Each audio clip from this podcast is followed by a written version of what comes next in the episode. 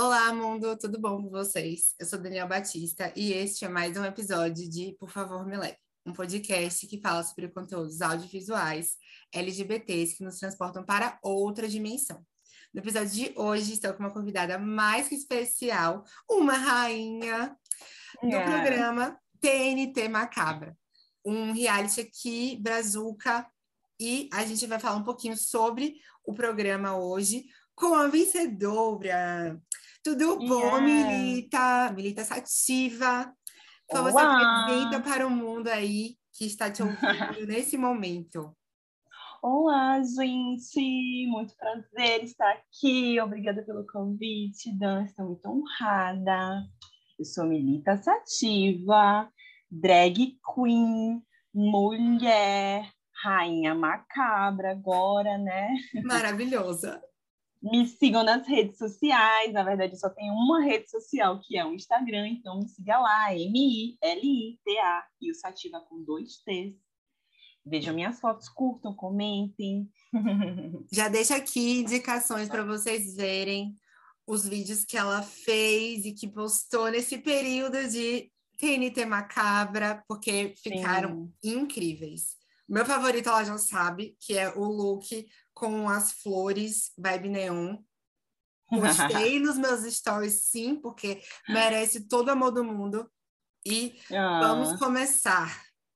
Queria pedir para você explicar um pouquinho sobre uma breve sinopse do que seria o TNT Drag Macabra. No caso, TNT seria The Next Talent Drag Macabra. Tem como você Isso. dar um resuminho, please? Bom, é, o TNT, a princípio, né, é um concurso de drag queens idealizado por Desiree Beck, que é uma drag queen aqui de Salvador. Ela já tinha feito algumas, muitas versões é, no formato presencial, mas aí quando teve a pandemia, ela decidiu que iria né, fazer esse formato EAD e convidou também outras drags de outras partes né, do Brasil para poder estar tá fazendo parte do cast. Então, é, o TNT ele teve du duas temporadas, né, que Sim. tem uma pegada mais comercial, mais é, comédia, né, aquela coisa assim que fala também sobre política, fala sobre redes sociais, enfim.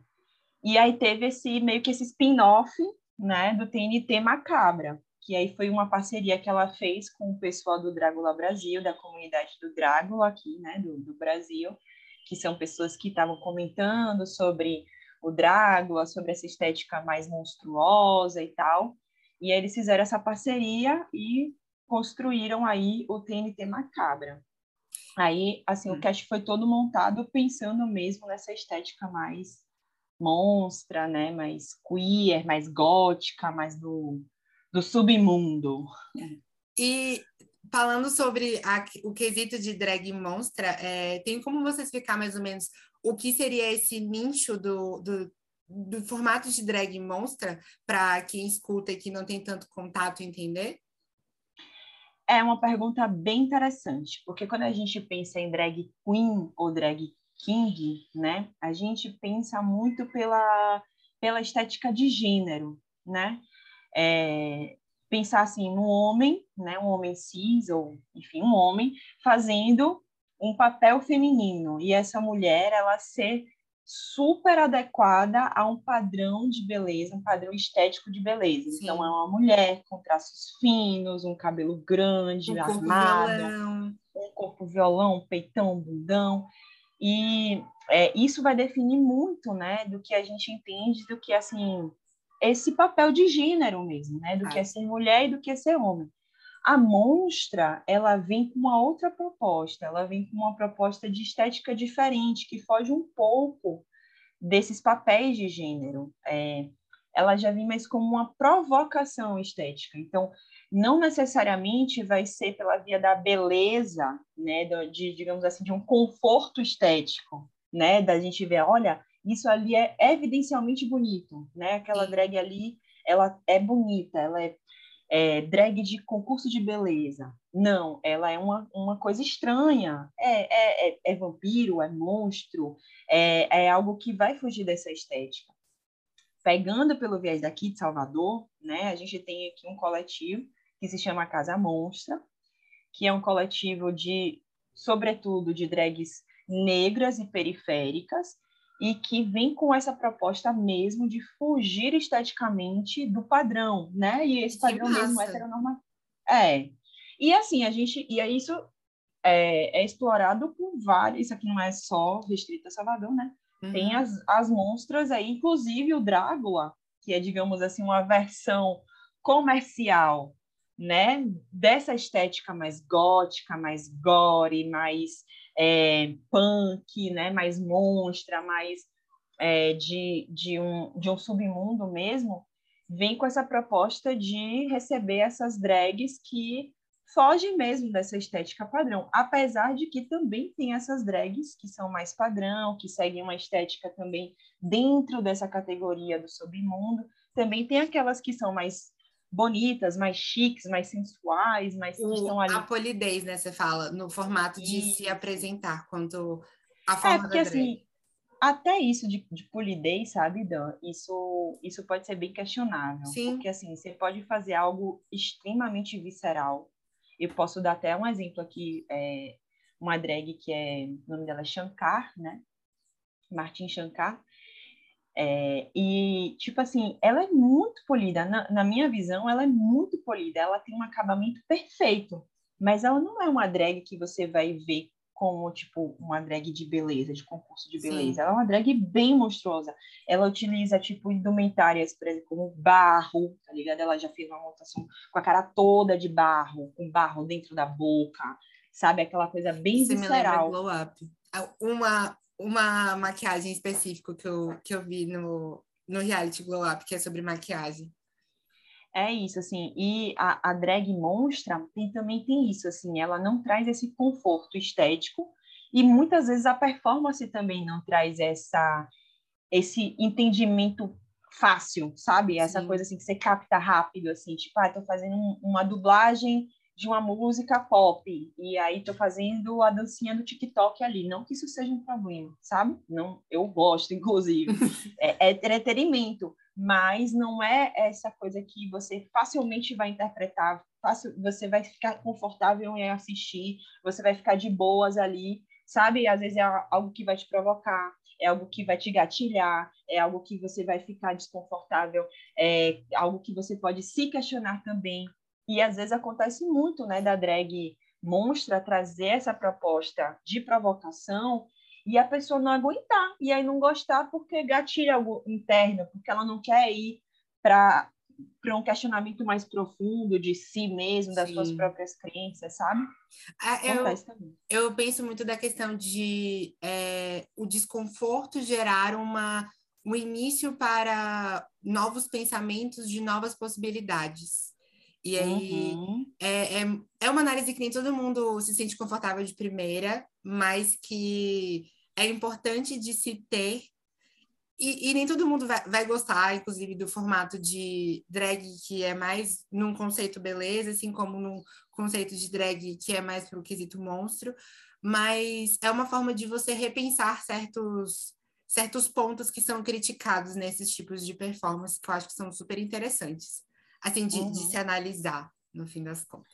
Com certeza. A desconstrução, né, ela é muito almejada. A gente, nossa geração, né, essa geração mais jovem aí, gosta muito de falar sobre, ah, estamos desconstruindo e tal, mas a, a desconstrução em si é um processo muito desconfortável. Sim. E às vezes a gente romantiza isso, sabe? A gente fica, ai, vamos desconstruir, vamos desconstruir, mas ninguém não necessariamente as pessoas estão dispostas a pagar o preço dessa desconstrução. Além de ser, eu penso muito de um processo político, a gente pode não estar tá sendo necessariamente falando do quesito partidário, porque eu acho que isso não é muito o que importa na hora de uhum. estar tá fazendo esse tipo de desconstrução, mas no quesito político, de a forma como a gente a gente está no dia a dia, que a gente, quanto LGBT, se, se vê nessas situações e, e quer gerar essa desconstrução a partir da, da situação em que está sendo disposta para a gente pensar e aí rever o, o conceito. Nem todo mundo que faz parte da comunidade LGBT está realmente disposto a desconstruir os padrões dentro de si. Sim. Às vezes só, só, às vezes nem isso, tá? Mas às vezes para ali é, no momento em que aceita a sua própria sexualidade. Ah, eu sou gay, ah, eu sou lésbica, sou bi, sou, né, tipo assim, sou pan, enfim, qualquer coisa ali que foge mesmo ao, ao heteronormativo, mas não está disposto a ir além, sabe? A, tipo assim, a, poxa, é, quais são os padrões que eu ainda tenho em mim e que eu reproduzo nas minhas relações, né? Tipo, é, o que é que eu consumo, o que é que eu gosto, quais são os, é, os meus círculos de amizade. É, isso, isso leva tempo e isso gera desconforto. Então, às vezes, a pessoa está ali é, super fazendo parte da comunidade, digamos assim, né? Tipo, super sendo gaysão. Ah, sou muito gaysão. Mas, tipo, sem ir além disso, consumindo sempre as mesmas coisas, indo sempre nos mesmos lugares. É, é, e quando eu falo sempre as mesmas coisas, são as coisas que continuam dentro do padrão. Quantas vezes você já não ouviu falar de histórias de gays que não se aceitam ou de gays que julgam outros gays que fogem do padrão comportamental, por exemplo, ah, é um gay muito afeminado, muito afetado, entende? Não é uma, um, a, o padrão estético daquela gay ali não tá legal, sabe? E isso é em todas as siglas você pode encontrar pessoas assim, na comunidade trans, né, que vai, vai falar sobre a passabilidade, Sim. na comunidade lésbica, que vai falar sobre como se relacionam essas, essas mulheres que se relacionam com essas mulheres, na comunidade gay também, que é muito forte isso, né? De tipo, de você ser afeminado, de você desmunhacar, de, de nos desmunhacar, do seu corpo tá malhado, do seu corpo não tá malhado, de você. Entende?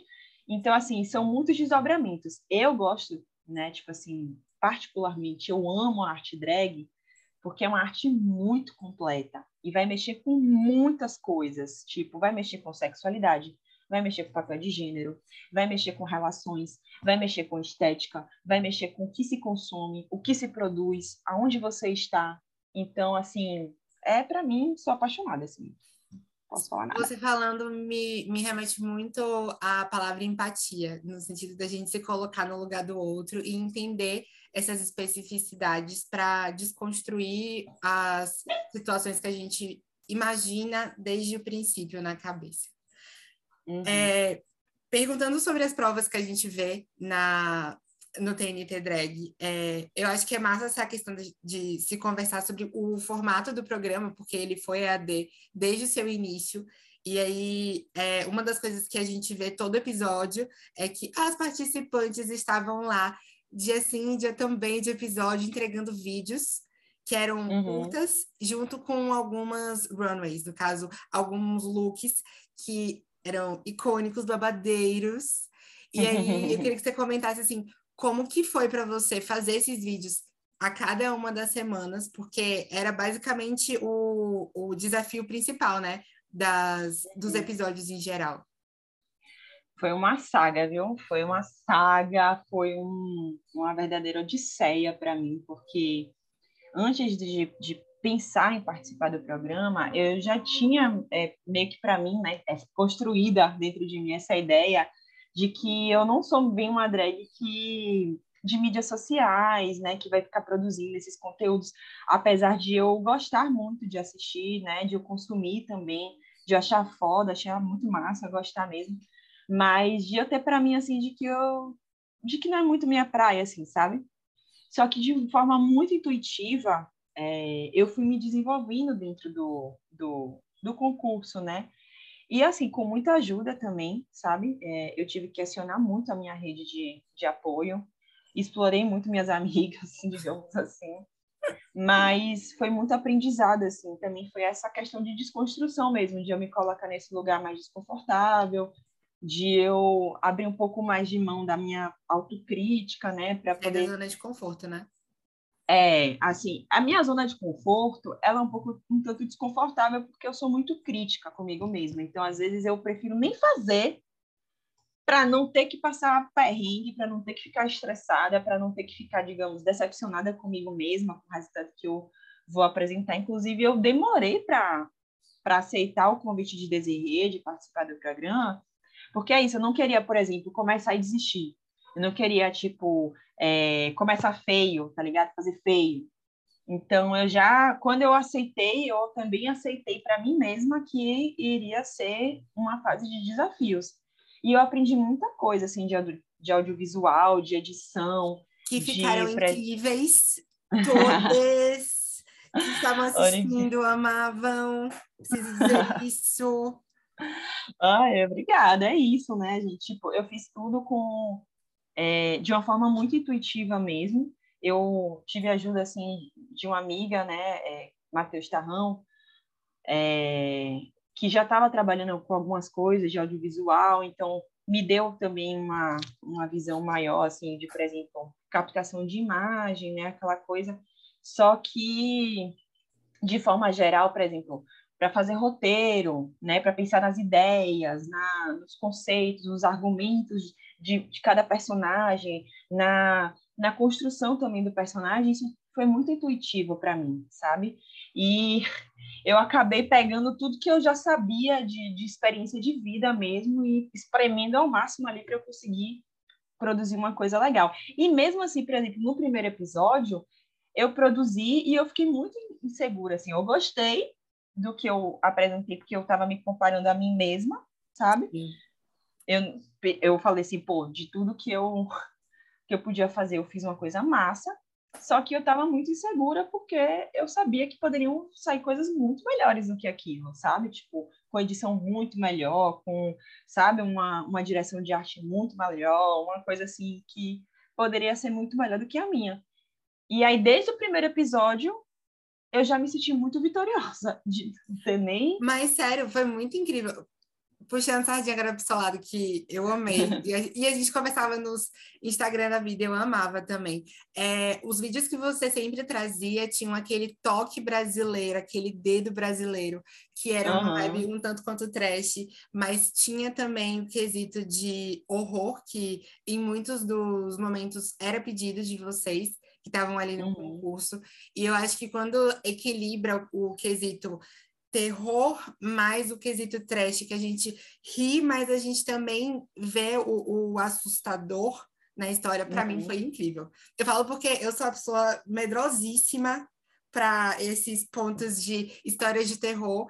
E era um medo que eu tinha, assim, de assistir e, e ficar com muito medo no fim de cada uhum. um desses uhum. processos. E quando eu vi esses vídeos, eu amava de paixão, porque ele tinha o quesito do terror, mas ele também tinha aquele aquele quesito que era, era um ponto de alegria no processo.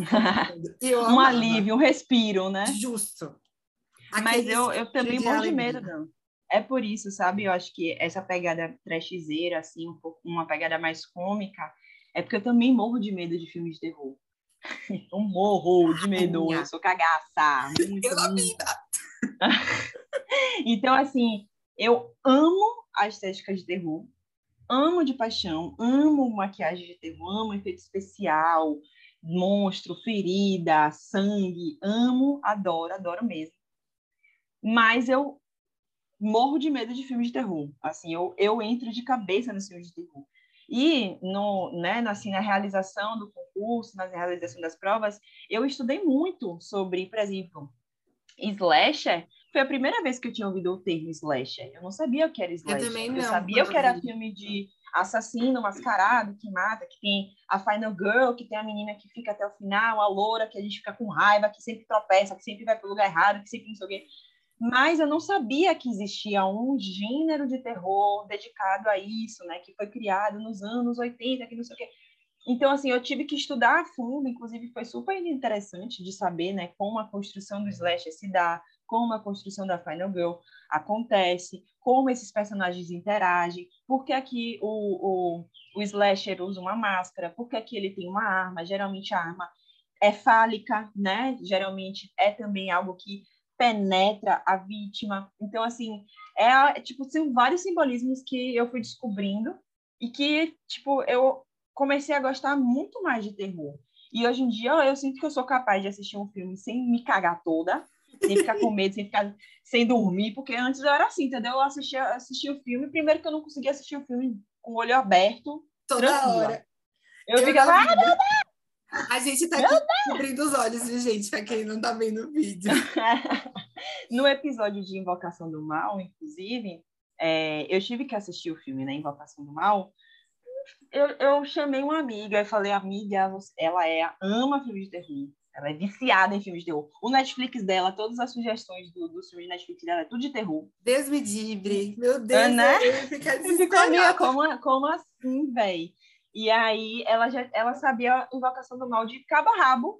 Aí eu falei, velho, você vai sentar aqui do meu lado, eu vou tapar os meus olhos e você vai dizer, agora, amiga, pode assistir. Ó, oh, amiga, vai ter um, uma sininha de, de, de susto agora. Ó, oh, agora vai aparecer. E foi exatamente isso que ela fez. Aí eu comecei a ter esse olhar mais técnico, né, de tipo como construir uma cena que vai dar medo. Por exemplo, é, um filme de slasher, que é um filme de, de assassino, é de, muito diferente da construção de um filme de espírito. É, o slasher, ele aparece muito. Você dá close na cara dele, você dá close na máscara, você dá close na arma, você vai ver a perseguição, que é bem clássica, né? Com Ou a maneira um barulho, como... né? Atrás, assim, de corrida com uma trilha sonora específica. Isso, a câmera que se movimenta, é aquele closezão na vítima, é, onde é que tá o slash, ele tava ali, mas não tá mais e tal. Então, tipo, isso é diferente de, por exemplo, de espírito. O espírito, ele não aparece.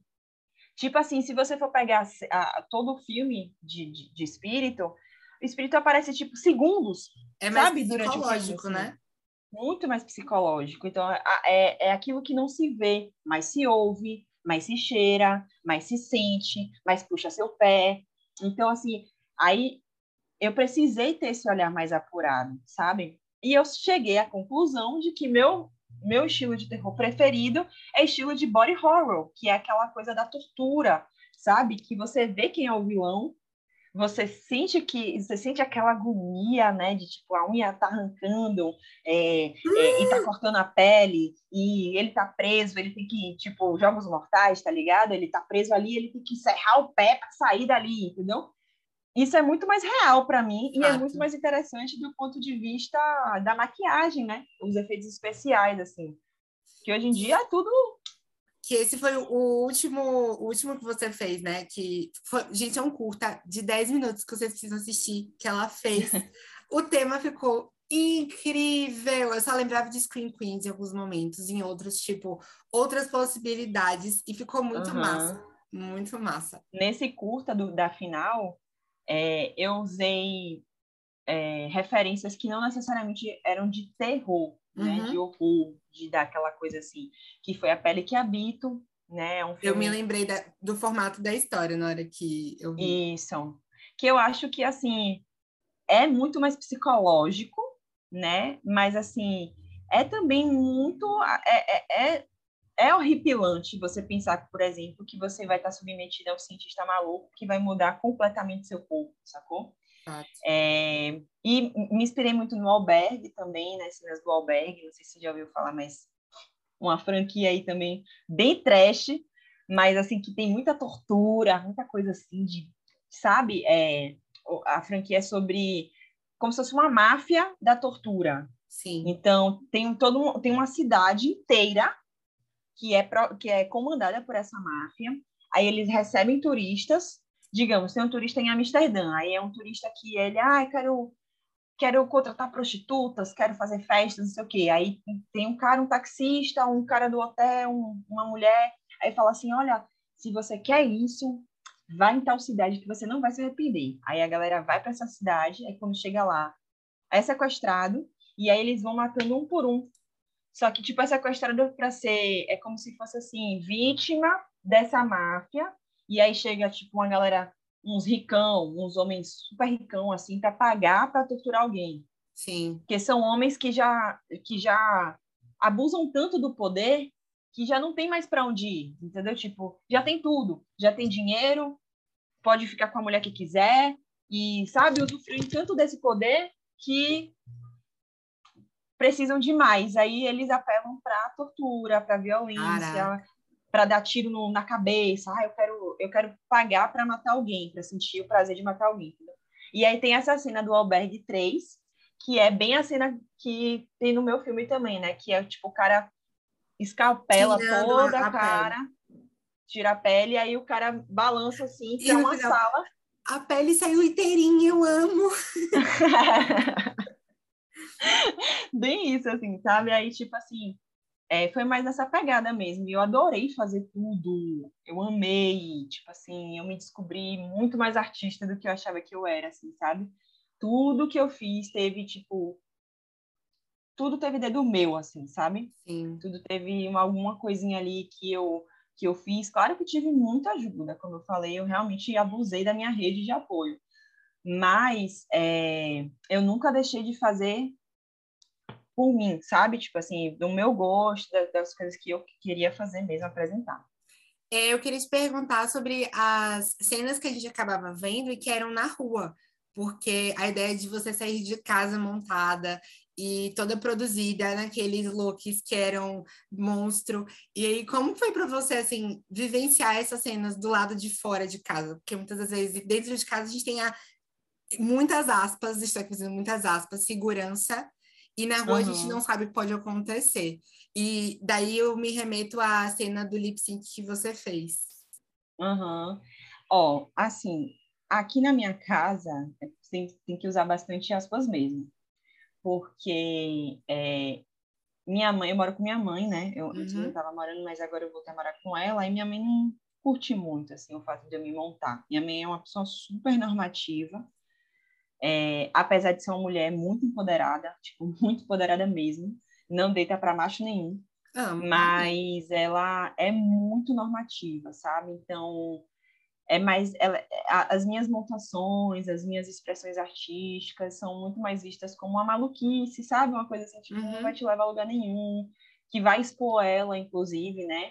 Tipo, alguém vai me ver na rua, pode me reconhecer, vai ficar te falando mal dela, sabe? Tipo, a filha de fulana, ah, meu Deus, Olha como tá maluco ali isso aqui. Mas, é, inclusive, quando eu saí de casa a primeira vez, foi muito mais esse sentido, assim, de eu seguir fazendo a minha arte e, e ter meu espaço para fazer isso.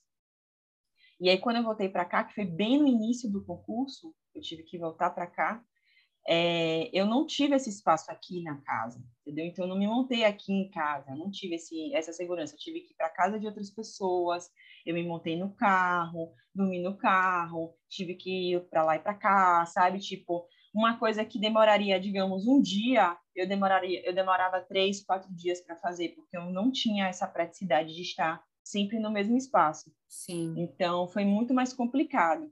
E aí, estar na rua, para mim, desde sempre, desde que eu comecei, é muito prazeroso, sabe? Muito, muito mesmo. Assim, para mim é o lugar que eu mais gosto de performar é na rua mesmo, assim, estando em contato com um grande público, estando em contato com pessoas que não têm nada a ver com drag, que não necessariamente sabem o que é drag, que não necessariamente são LGBTs, que não necessariamente vão identificar ali uma drag queen, pode identificar maluquice, palhaço, personagem, sabe?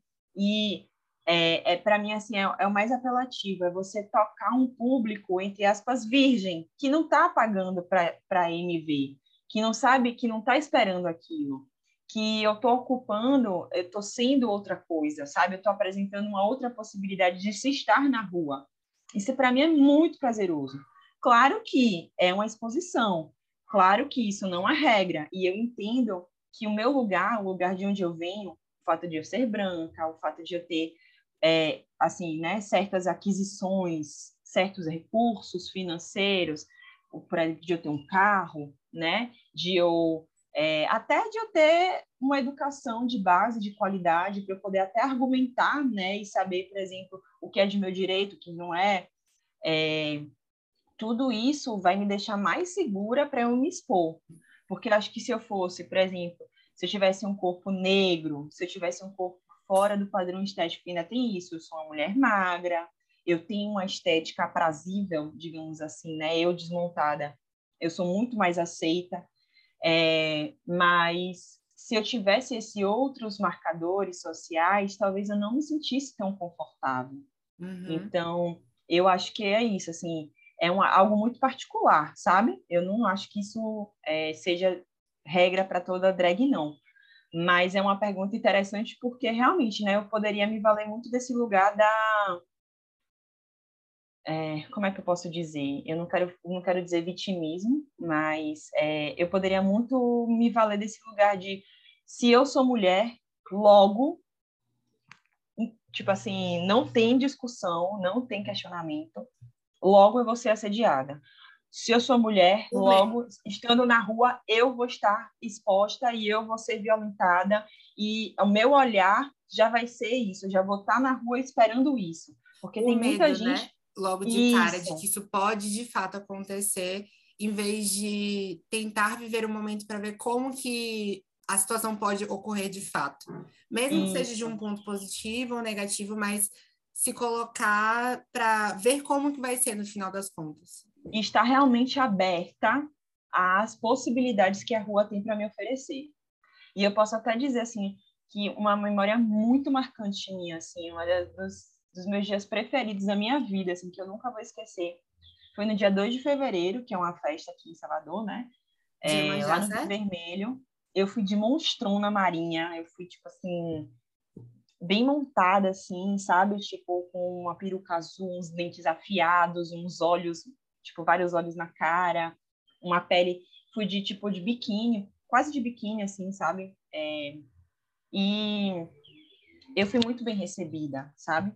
Eu, eu poderia estar tá procurando os assédios, digamos assim, sabe? Procurando os olhares que, que, que são assediadores, sabe? Mas eu estava muito mais disposta a estar ocupando aquela festa, aquela na rua, de uma forma de entreter, de estar ali, sabe? Para o público. E eu fui muito bem recebida, tiraram fotos comigo.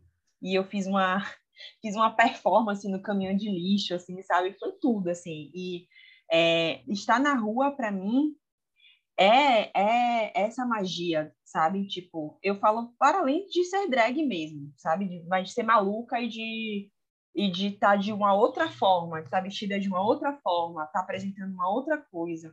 Eu acho que isso para mim é muito precioso, sabe? É muito é uma, mesmo. de certa forma, uma maneira de, como você falou, né, tirar a virgindade, mas de iniciar a vida com o, o primeiro contato com a cultura drag no dia a dia, uhum. que em muitos e que às vezes nem é sabem, viu? estereótipo. E aí quando nem você sabem, mostra... é. Nem sabem que sou drag, às vezes, ah, você tá fazendo o quê? Apresentação de teatro? É, ah, que Morta. massa. Sabe, tipo, não sabem nem da possibilidade de eu poder ser uma drag. Até porque eu, eu sou uma drag monstra e não necessariamente estou naquela estéticazinha bonitinha de queen, de, de beleza, sabe? Os nomes de fato que vão ser dados para cada tipo de, de especificidade, né? Um pouco nessa ideia. É, eu queria te perguntar assim, que eu vou puxar saco da roupa do Neon, mas também queria que você dissesse, se pudesse, algum look que você gostou muito dentro do, do, do programa em si, mas eu dando assim o meu favorito, porque eu amo runways, foi o look que você fez no episódio Médico e o Monstro. E aí é um look que Milita ela usa muito mais esquisito de cores neon para poder cobrir o, o corpo e o episódio em si ele fala sobre a ideia de ter uma médica e aí é, essa médica ela vai fazer o contexto de criar uma. Eu ia falar uma geringonça, não é uma geringonça, tipo, criar alguma. não, uma é ter uma experiência ali, né, para favorecer a humanidade de alguma forma, né? Ter Exato. uma descoberta e tal. Aí, no meu caso, eu usei o argumento de plantas psicotrópicas para você achar ali uma, a substância que vai ajudar a aumentar a capacidade neurológica humana, sabe? Tipo, fazer tipo aquele filme com Scarlett Johansson, Lucy. Lucy, sim. Sabe? Era mais a minha pegada, era mais aquela pegada. Incrível! É sério, eu sou muito cadelinha daquele look. Muito, muito. O vídeo e aquele look daí eu fiz todo doente, velho.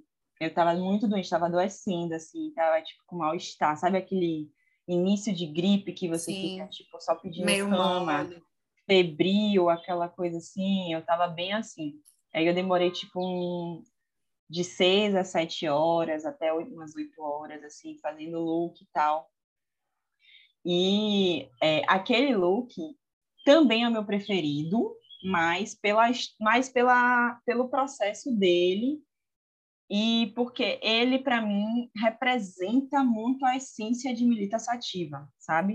Desde, como eu come... Desde que quando eu comecei a me montar, eu sempre gostei muito do neon. A primeira montação que eu fiz para sair na rua foi neon, foi uma caveira neon que eu fiz. E, tipo, eu gosto muito do neon, assim, sabe? Da, dessa coisa de, tipo, na luz normal é uma cor, na luz neon é outra cor. Dá para brincar muito com isso.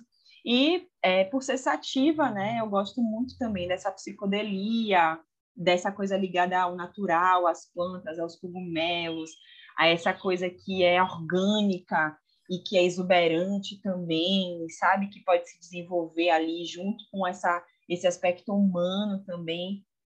É, só que tipo assim, ó, eu gosto muito desse look e eu acho que é um look que eu vou recriar outras vezes, né, em outros momentos da vida, Faz mais Mas... histórias com ele. Eu acho que é meu sonho de princesa, assim.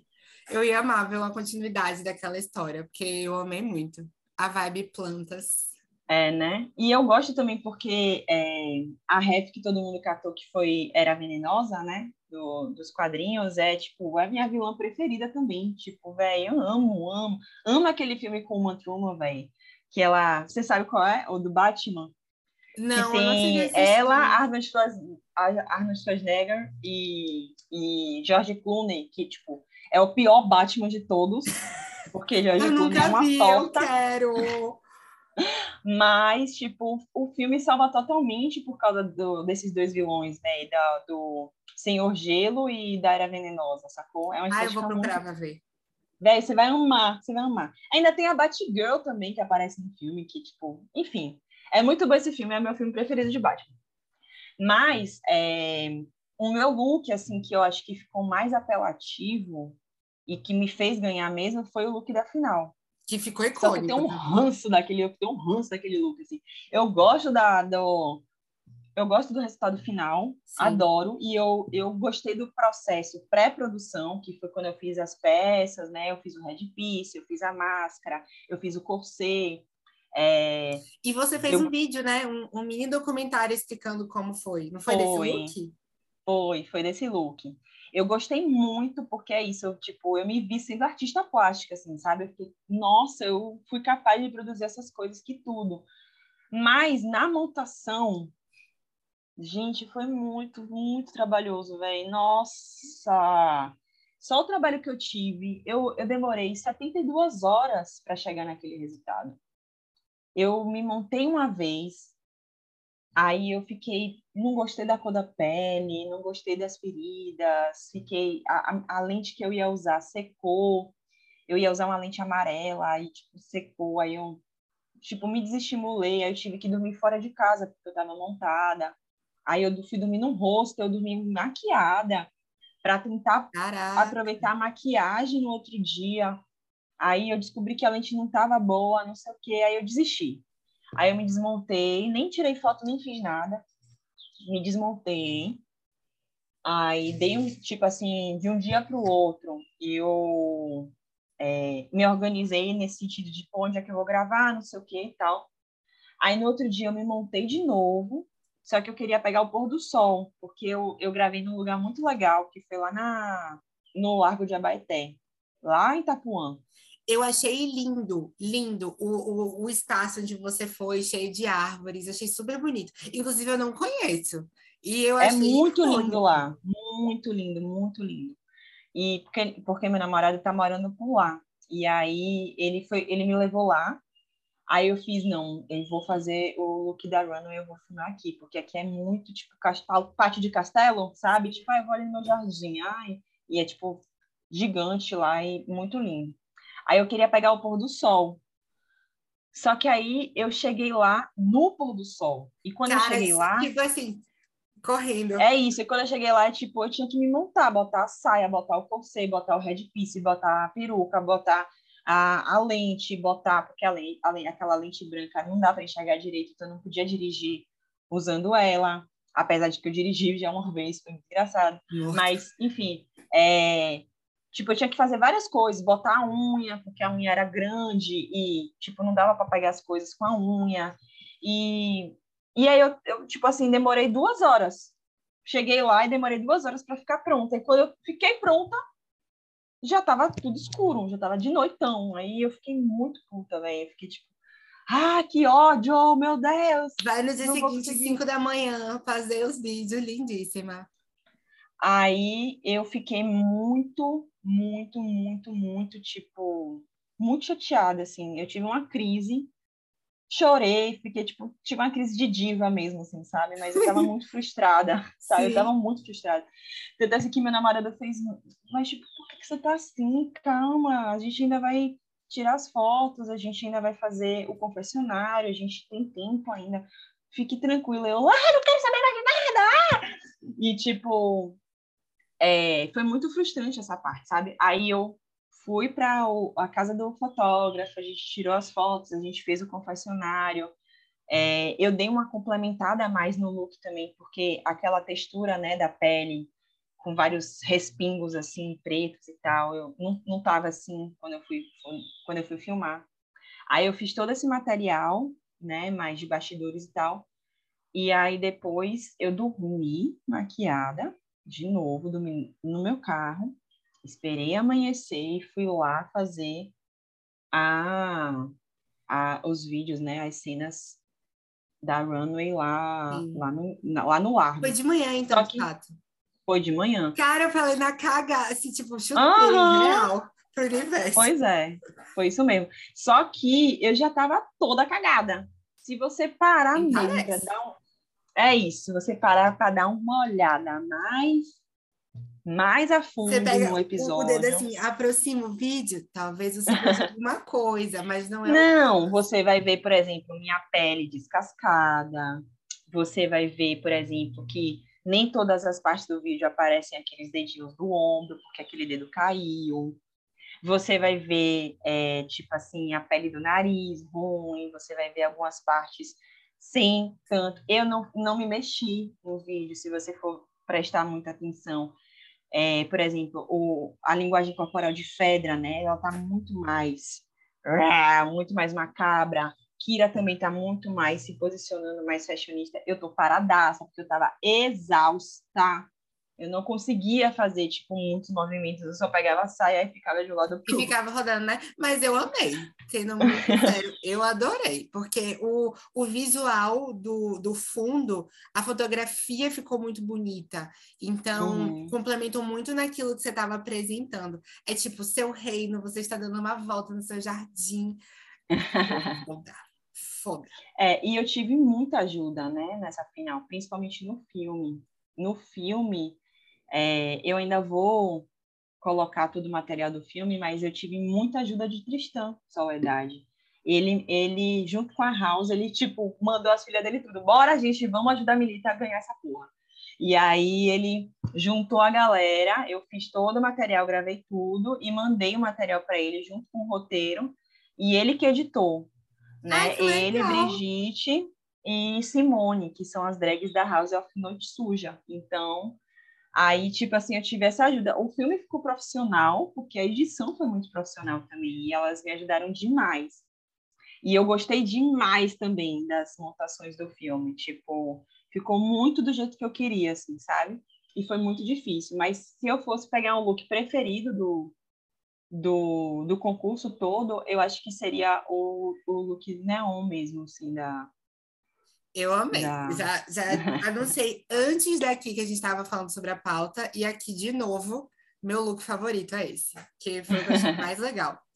Eu queria te perguntar sobre o quesito de maquiagens. Existe algum ponto que se tornou uma marca registrada de militância ativa no caso, alguma, alguma característica que você usa sempre? Não, não tem. E não tem por, tipo assim, porque eu faço questão de que não tenha também, sabe? Desde o princípio, desde que eu comecei a fazer milita, eu lembro que quando a Desirê me chamou para um concurso dela, aqui em Salvador, que foi o Revelação, Revelação Marujo, lá em 2017 para 18, eu tinha, tipo, poucos meses de drag, E aí ela fez, tá, me fala aí um, uma frase que vai definir sua drag. Aí eu falei, tipo, como fumaça, ela desaparece e ela tá lá, mas ela desaparece, sabe? Tipo, não é algo, é mutável, é completamente mutável. É tipo, não vai ter algo que você vai pensar assim, olha, a marca registrada de milita é essa. Tem algumas coisas que se repetem porque eu gosto muito da estética, por exemplo, a estética clown, né, clownesca, de palhaça, eu gosto muito. Aquelas é, coisas mais psicodélicas, usar olhos, né, fazer caveira também, eu gosto os, muito. Os olhos, você fala o segundo olho, né? É, os vários olhos na cara, assim, pode ser, pode ser mais dois pares de olhos, pode ser olhos variados na, Que fica super todo. legal, velho. É isso. Aí eu gosto muito de, de, de, provocar essa questão da psicodelia, principalmente quando eu vou em festival, rave, essas coisas, festival de música eletrônica, que o povo tá drogado, que o povo já tá meio louco, aí, tipo, olha pra minha cara, vê mais, mais dois pares de olhos, aí fica tipo, meu Deus, eu tô muito louco, mais ainda, meu Deus, não sei pra onde olhar. E aí é tipo, eu gosto dessa provocação, sabe? Mas de eu falar assim, ah, eu sempre faço isso, essa é a marca registrada, não tem. E eu acho isso icônico, porque a gente vê, por exemplo, o quesito Drag Race da vida, que é outro formato de reality voltado para drag, a gente vê muito é, drags chegando com o mesmo formato em cada, em cada runway. E é sempre uhum. um, um, ponto que é igual. E aí uhum. você fala, tem sempre um ponto diferente. E eu acho que isso é massa, Mas porque. É... Diga. É da máscara da drag, sabe? Por exemplo, tem algumas, algumas drags que elas, é, elas se pautam muito por essa questão do transformismo. Sim. Do tipo, eu sou um homem e aí eu vou me transformar numa mulher. E é essa mulher aqui, ela, digamos assim, ela é real, entende? Eu quero chegar sempre a, a ela, eu quero estar, né, tipo, me transformando nela. Então tem essa máscara que vai ser, digamos, essa assinatura estética, porque é, é essa personagem que ela quer chegar. Então, Achei massa, e... é um formato que eu não tinha pensado.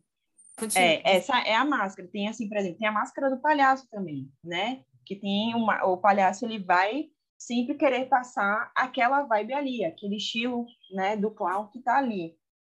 Isso não necessariamente é uma coisa que é, ah, ela está sendo repetitiva, ela não tem criatividade. Não, é uma forma de assinar, digamos assim, sabe? De uhum. você ter a sua estética ali definida. E também de ser um, uma espécie de branding, né? De você conseguir identificar a drag a partir daquilo ali. Então, por exemplo, Pablo Vittar. Pablo Vittar tem aquele rosto.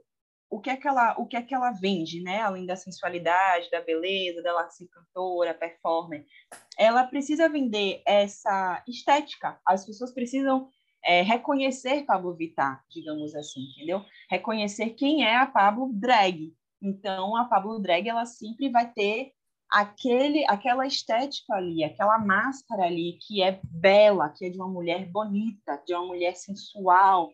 Então, ela pode variar a cor da sombra, ela pode variar um pouco o contorno, ela pode variar a lace, ela pode variar a indumentária que ela vai utilizar mas ela, ela apela muito para esse transformismo de ser um homem se transformando numa mulher. Isso é muito legal também. Mas como eu já tenho, uma, digamos, esse corpo feminino, né, da, de por ser mulher, e também por eu ter uma socialização, né, a minha socialização já pressupõe uma máscara social dessa, né, por exemplo, se eu fizesse uma, uma maquiagem de, de beleza, né? Tipo assim, de, de concurso de beleza, de, de Miss, eu estaria fazendo uma maquiagem para ir para um casamento, uma maquiagem para ir para uma formatura. Eu não estaria me transformando, eu não me sentiria que eu estaria me transformando. Então, minha estética se, se baseia muito por isso também, né? De eu me transformar, Ai, de eu não me reconhecer. Então, às vezes, me transformar é virar drag planta mesmo, é, é ter mais de um par de olho, é, é tá tipo, é virar uma caveira, é virar um monstro, é botar um, um, um focinho de porco, é botar, entende? Então, é mais por isso. Botar no, no, fato próteses, né? Você fala. Para poder modificar o formato da, do rosto que você já tem.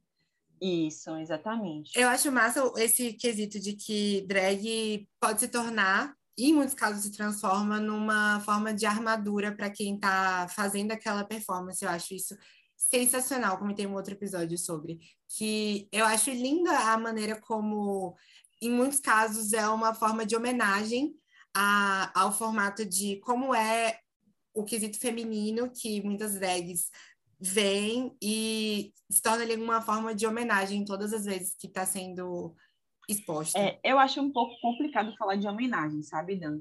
Hum. Porque é, é uma coisa, inclusive, que gera muita polêmica, né, na comunidade trans, por exemplo. Sim. Principalmente com feministas radicais, né, com essa galera que acha que é, o biológico tem muito mais peso.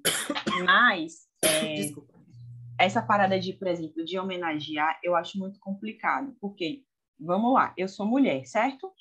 Eu sempre tive esse, esse, tipo de socialização, as pessoas sempre me leram desse jeito, e existe muita cobrança social pelo fato de eu ser mulher.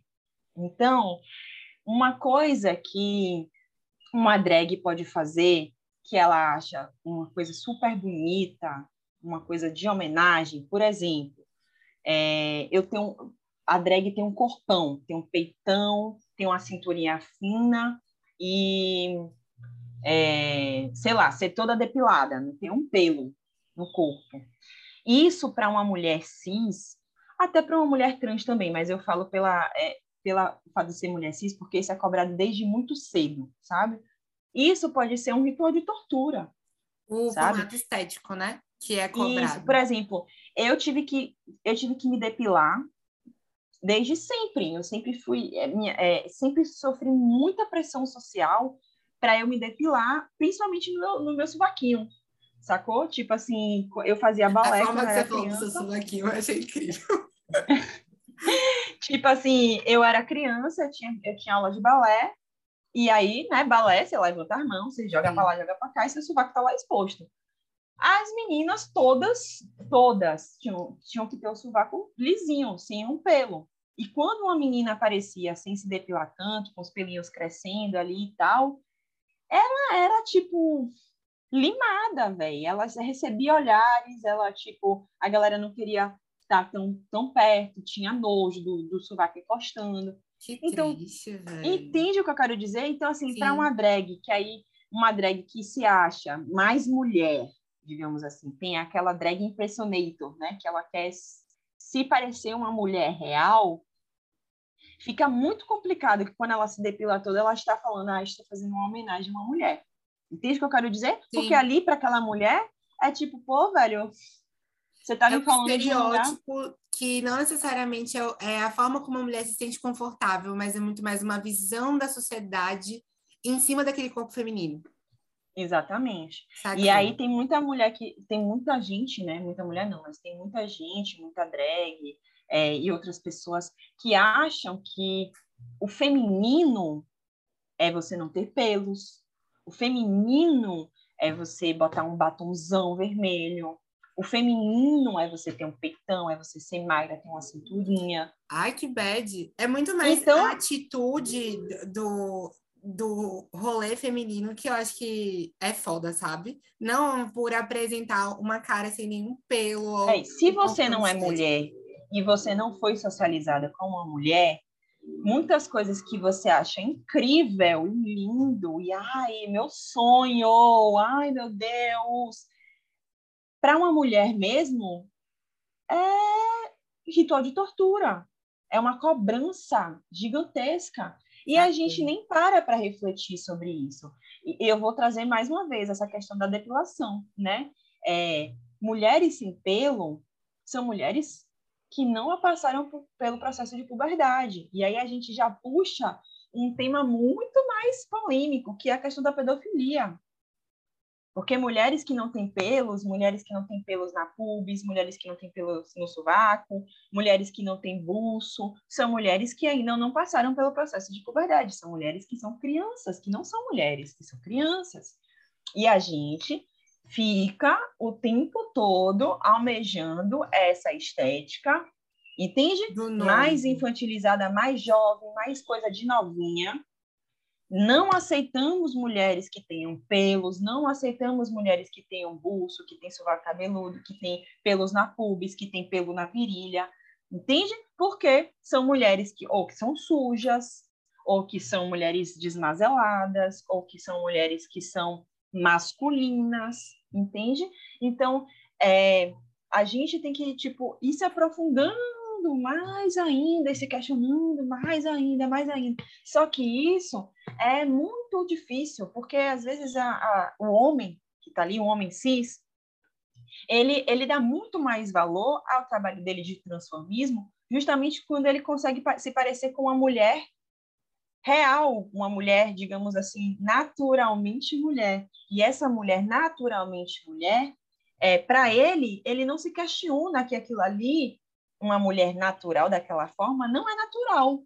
É uma... é uma mulher que passou por uma socialização muito escrota ali, que, que foi obrigada a fazer várias coisas, vários rituais, para se chegar naquela, naquele momento. Mulher que passa fome, mulher que desenvolve transtorno alimentar para ser magra, mulher que faz um monte de tipo de, de, de, estet, de procedimento, procedimento estético, para botar bochecha, para tirar bochecha, para aumentar o nariz, para tirar ah. pálpebra, entende? Então, tipo, para ficar mais feminina, no que se lê aí do feminino, e aí o cara não tá, o cara, digamos assim, o cara é um cara, um, um, um aquele tipo estereótipo de machão, e ele consegue fazer todo o trabalho para se transformar numa mulher, ele não vai querer questionar que ele não vai. Não, sabe? Que ele não vai querer questionar Sim. que mulher é essa que ele está se transformando. Ele vai querer dar valor ao trabalho de transformismo dele. E tudo bem. Entendeu? Tipo assim, tudo bem, porque ele é de fato um homem e ele está fazendo um trabalho gigante para se transformar numa mulher e parecer uma mulher muito real. Ok, mas aí você parar e falar: o que é que essa mulher quer? Eu, tô, eu estou homenageando ela.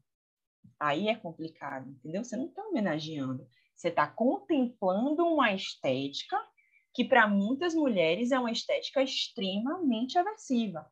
É uma estética que é desconfortável, entende? Uhum. Aí já começa a entender um pouquinho mais sobre papel de gênero, sobre o que é masculinidade, feminilidade. Então, é por isso que eu falo que a arte drag é uma arte muito complexa e muito completa, porque vai mexer com essas coisas. E hoje em dia, é, isso está muito mais em pauta. Sim, muito verdade. mais do que se esteve antes. Hoje em dia a gente consegue pensar que, por exemplo, o que é coisa de mulher e o que é coisa de homem, sabe? Antes isso não era questionado, isso era dado, isso estava lá, isso já era a norma, isso já era o normal, isso já era o que é natural, inclusive. Não era algo possível de discussão para evoluir em cima. Eu, eu achei super importante o que você disse, porque é uma, é uma percepção sobre a situação que pelo menos eu nunca tinha tido contatos de fato para poder conversar sobre. E, e, eu fiquei super feliz de, de tipo, entender mais ou menos assim, um, um outro formato em cima do que está sendo pautado. Amei, uhum. de verdade.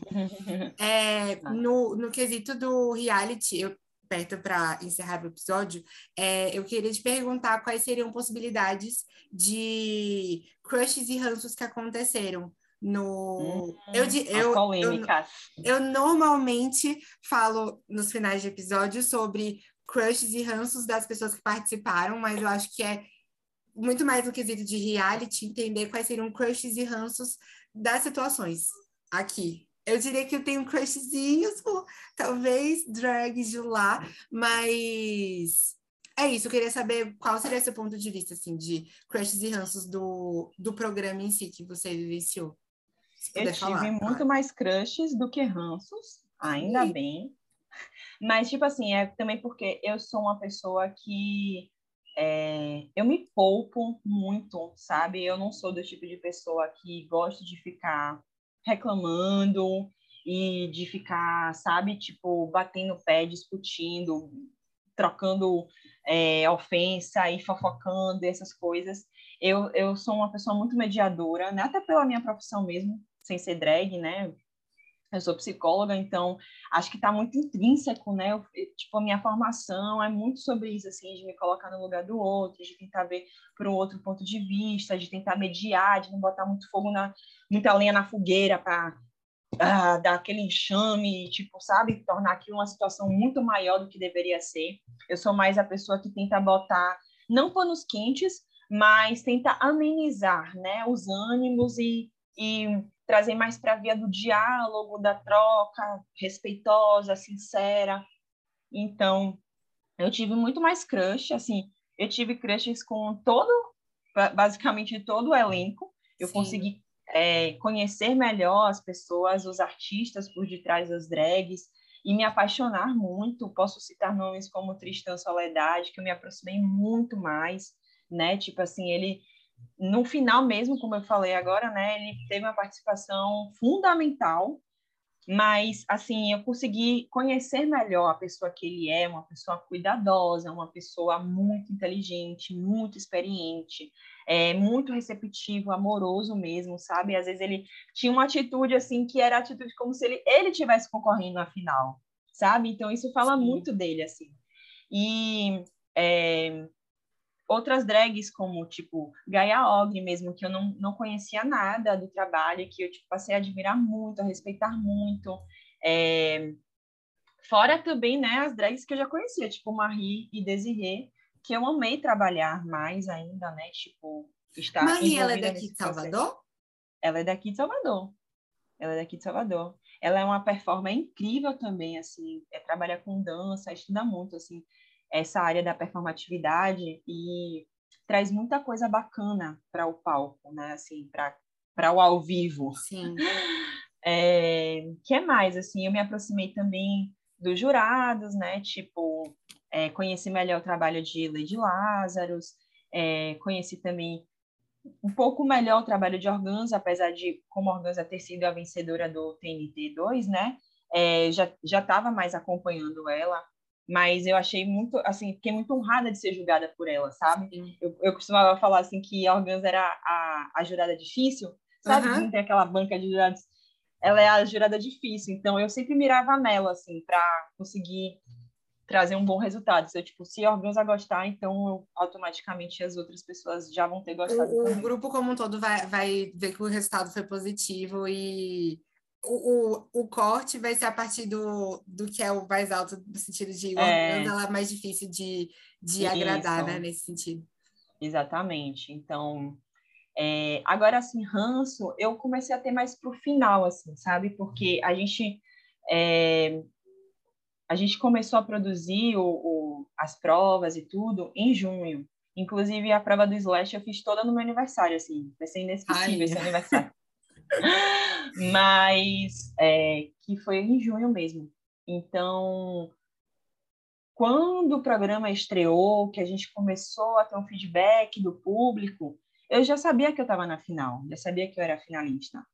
Então, assim, é, foi muito assim, muito louco. Porque... Só, só para esclarecer, no caso, você já estava produzindo a prova da final, não é isso? Isso. É quando o programa pra, estreou. Para ficar claro de que não você já sabia antes de tudo que você ia ser finalista, é, você já estava fazendo a prova. É, exatamente. A gente tinha produzido todo o programa em off, e isso foi desde junho, então foi junho, julho, agosto e setembro, produzindo as provas e, tipo, sendo avaliada, recebendo a, o feedback do júri, é, indo para o bórum, para o fundo do poço, no caso, né? Sim. Ou ganhando o, o episódio e tudo mais. Então, isso já tinha passado.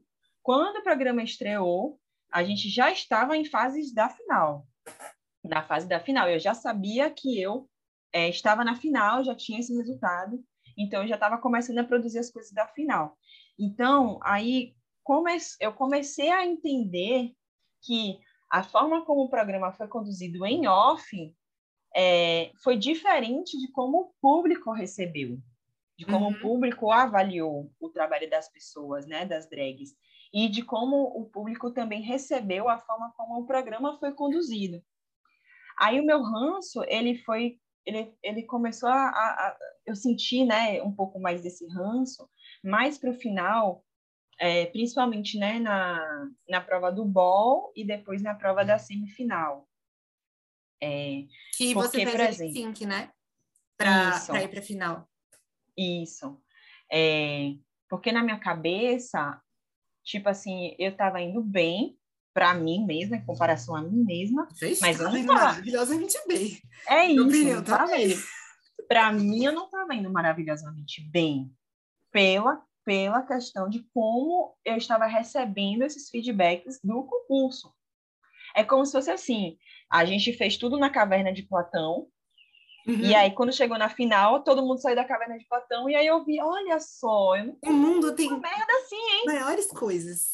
Aham, uhum, o público tá gostando de mim, o público tá gostando do que eu tô fazendo. E isso ficou, ficou mais evidente à medida que os episódios foram passando, e eu fui sentindo, é como se fosse assim, é, é muito mais fácil é, me criticar, foi muito mais fácil me criticar enquanto a gente esteve dentro dessa caverninha, né, dentro desses, Sim. dessa coisa mais em off, era mais fácil de me criticar, era mais fácil de me colocar é, num lugar de não tanto destaque, e isso para o público foi um, outra coisa. Para o público eu ganhei um destaque muito grande, eu surpreendi muito, eu meio que, entre aspas, conquistei quem teve, é, é... chama assim. O... Quem conquistou o coração da humanidade. e aí, isso foi. E aí, para a produção do programa, Sim. isso foi mal visto. Não que o, eu ter conquistado o público foi mal visto, mas como o público lidou com a forma como o programa foi sendo conduzido. E aí eu posso citar aqui, né, de, dessa situação do hate Akira, que é, o público começou a discordar mesmo de como o programa foi conduzido, porque na edição do programa, eu não digo em off, tá? Mas na ah. edição, que, o que apareceu para o público, é, as coisas não ficaram tão, digamos, justas, né? Assim, é, Kira recebe, não recebia tantas críticas, enquanto é, eu, por exemplo, Pink, Vi, a gente recebia mais críticas no programa, né? Tipo assim, sim, sim. o que apareceu para o público. No caso da edição então, que a então gente, a gente recebia quanto espectador. Isso. É o que você tá falando, né? Isso. E aí, assim, o, enquanto espectador, o, o, público estava falando, gente, mas, mas por que, que vocês estão falando tão bem de Kira e não estão dando visibilidade para Milita? E não estão falando tão bem de Pink? E por que, que Tristan não ganhou essa prova se foi o melhor? Sabe? Então o público começou a discordar um pouco de como as coisas estavam sendo conduzidas, mas aí ao invés do programa, do, da produção, dos jurados, né? Tipo assim, da galera que estava nessa posição hierárquica mesmo, de julgar, de conduzir, de falar quem vai ganhar quem vai perder, ter um pouco mais de humildade para ouvir esse feedback do público, nesse sentido de falar, é, talvez aí, né, o público tenha captado algo que a gente não tenha visto logo de cara. Porque não foi intencional, não estou aqui para dizer, ai, fulano, Beltrano e Ciclano foram, foram banda de escroto que só favoreceram Kira. Não é isso. São formas mas de é percepções é... diferentes que... É, mas é se abrir a uma crítica. É falar, é, é, é levar em consideração que sim, a gente pode ter construído o programa e pode parecer que a gente favoreceu Kira nesse meio termo. Não houve esse posicionamento. Não houve essa. Pô, vou considerar aqui que pode ter sido isso. Aí não, aí ficou. Ai, meu Deus, estão dando hate para Kira. Ai, meu Deus, nunca aconteceu isso no programa. Ai, meu Deus, tadinha de Kira, bichinha. Mas ela, gente, ela tem um trabalho excelente, ela mereceu sim, ela merecia ter ganhado, ela merecia ter ido para a final. Ela... Não é que ela não mereceu, gente, mas o público ele foi sensível a outras coisas que também aconteceram, ou pelo menos deixaram de acontecer. E isso não foi levado em consideração pela produção do programa. E isso criou um ranço muito grande em mim, porque ficou parecendo que Kira era uma coitada, entende? Sendo que ela ganhou episódio, que ela foi para a final, que ela teve a, a, o prestígio dela dentro do programa, não para o público que eu quero dizer, mas dentro do Sim. programa, como o programa foi construído, e ficou parecendo que, tipo assim, o público estava enviesado, que o público não estava entendendo, que os jurados têm capacidade técnica para avaliar melhor, mas porque vocês estão dando rede para Kira assim, não é dessa forma que a gente. E sabe? E, tipo, em nenhum momento foi, pô, será, velho, que a gente pecou aí numa edição? Será que a gente poderia ter dado um pouco mais de destaque para Tristão, um pouco mais de espaço para Kim? Será que a gente poderia ter colocado mais elogios para Milita no, no episódio? Sabe? Essa consideração, essa, é, essa forma de, poxa, de considerar que a gente pode ter errado também, que a gente pode ter, sabe, enviesado mesmo. E, e é isso, assim, quando a gente fala sobre corpos dissidentes, corpos de é, mulheres cis, né, corpos embucetados, é, corpos negros, corpos queer, é, por exemplo, o meu corpo é um corpo dissidente, o corpo de Vil Wayward é um corpo dissidente, o corpo de Pick King é um corpo dissidente. São corpos negros, são corpos trans. O corpo de Gaia Og são corpo, que é um corpo dissidente também. Então, quando a gente para, e aí isso é muito delicado, sabe, Dante, se tratar. Sim. Porque as pessoas levam muito para o lado pessoal. As pessoas é, não querem ser vilãs, e não é sobre vilanismo, não é sobre ser mal, não é sobre ser uma pessoa escrota, sabe? E Sim. quando eu falo assim, tipo assim, Podan, é, é, digamos, sei lá, uma situação hipotética aqui, tá concorrendo eu e, e uma outra drag, tipo, eu e Desirê, vou até botar assim, eu e Desirê, e as pessoas preferem assistir um show de Desirê, é, as pessoas pagam mais cachê para Desirê, as pessoas dão mais presentes para Desirê. Eu vejo isso, isso tem muito mais dimensão do que apenas a misoginia do, de contra mim, entende?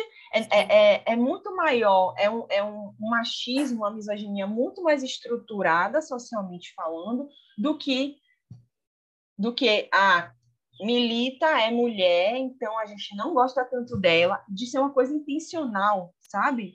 Aí eu estava até dando esse exemplo do tipo, os homens que são cis, que são gays, asiáticos, né, branco e tal, que já, é, que já tem mais poder aquisitivo, que já consegue investir numa lace de qualidade, que já consegue encomendar um figurino massa, que já consegue fazer um procedimento estético para botar um, um, um, bocão, não sei o quê, que consegue se adequar melhor se monta e vai fazer um show e tem mais pauta e a galera e vai mais público. Que público é esse? Aí é um público de homens gays que tem poder aquisitivo. Aí a gente pensa, poxa, a sociedade, como em geral, os homens ganham mais, os, os homens têm mais poder aquisitivo. E os homens que são gays, obviamente, vão preferir outros homens gays que você vai consumir para além da, do, do, do, artista, para além do produto artístico, para além da drag que está ali, consome pelo ponto de vista sexual, Sim. sente desejo, sabe? Acha que é gostoso, dá uma paquerada, e tem um órgão genital ali que ele quer, entendeu? Se envolver. É muito diferente de estar uma mulher ali num público majoritariamente de homens, a mulher não vai ser tão aprazível, não vai ser tão apelativa. Pode ser boa quanto for, mas o cara não vai querer me paquerar. Ele não gosta de buceta. Foi mal. Não gosta de vagina. Então, assim, sabe o que eu quero dizer? Fala assim. Faz pina. mas é isso, entendeu? Tipo assim, Sim, existe muito mais camadas do que apenas a ah, é misoginia. E isso eu posso dizer, por exemplo, o trabalho artístico de Vi Wayward é um trabalho que tem várias referências. A bicha tem muita referência. Então, uma coisa que ela coloca lá, que pode não ter uma produção hollywoodiana, de e também não era a proposta do programa, né? Porque vocês estavam ali produzindo com tudo que vocês tinham de, de possibilidade. E a gente está vivendo um momento bizarro, pandêmico, que nem todo mundo está com uhum. cachê para poder ficar super produzindo. E aí é tipo, o que a gente tem em casa, a gente utiliza para poder entregar. E uhum. eu acho que um uhum. outro ponto que é importante a gente citar aqui é a questão de que a crítica é sempre bem-vinda, se ela for uma crítica construtiva, sabe? Tipo, se, se a ideia da crítica é de tentar acionar para que existem outras possibilidades que precisam ser atentadas nesse processo, eu acho que é incrível para tentar tornar o rolê mais mais inclusivo, porque eu acho que o formato do programa ele é inclusivo, já que uhum. o, o conteúdo de cultura drag voltada para monstro não é tão visto assim na, na grande mídia, por exemplo, como vou dar exemplo de novo Drag Race, e aí a gente tem Drácula que está cada vez mais crescendo, mas é, é uma possibilidade de você repensar formas mais Isso.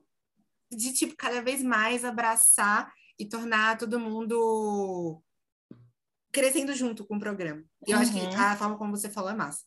E Além foi, de e foi isso Avaliar, mesmo. tipo, drag por drag, não porque é, a drag veio de é, tal Mas aí- aí, Dan, é homem, isso, sabe? mulher, eu acho que É ir, é ir para o próximo passo, porque é isso que eu estou falando, as pessoas não querem ser vilãs. Então, quando você está criticando, quando você está avaliando alguém, e você é, não percebe as suas próprias tendências, entende? E você não está disposto a questionar suas próprias tendências. E qual, que tendências são essas? Ah, se a drag é mais fashionista e a drag é magra e a drag veste tal peça, então é mais aprazível, eu gosto mais, pessoalmente falando, eu consumo mais esse tipo de drag.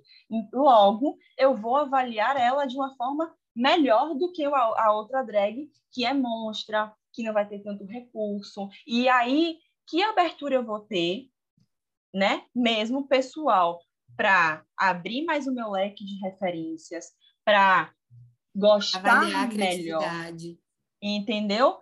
Tipo assim, dar o, o, o crédito a cada uma, porque, pô, velho, é muito fácil você ter um, uma grana, conseguir investir num tecido bom, mandar alguém fazer o, seu- o seu figurino, tá ligado? E cumprir a prova, e encontra a outra ali, não tem grana nenhuma, pegou saco plástico, costurou, fez um look todo de saco plástico, tá ligado? Então, Sim. tipo assim, o que é que está sendo levado em consideração de fato?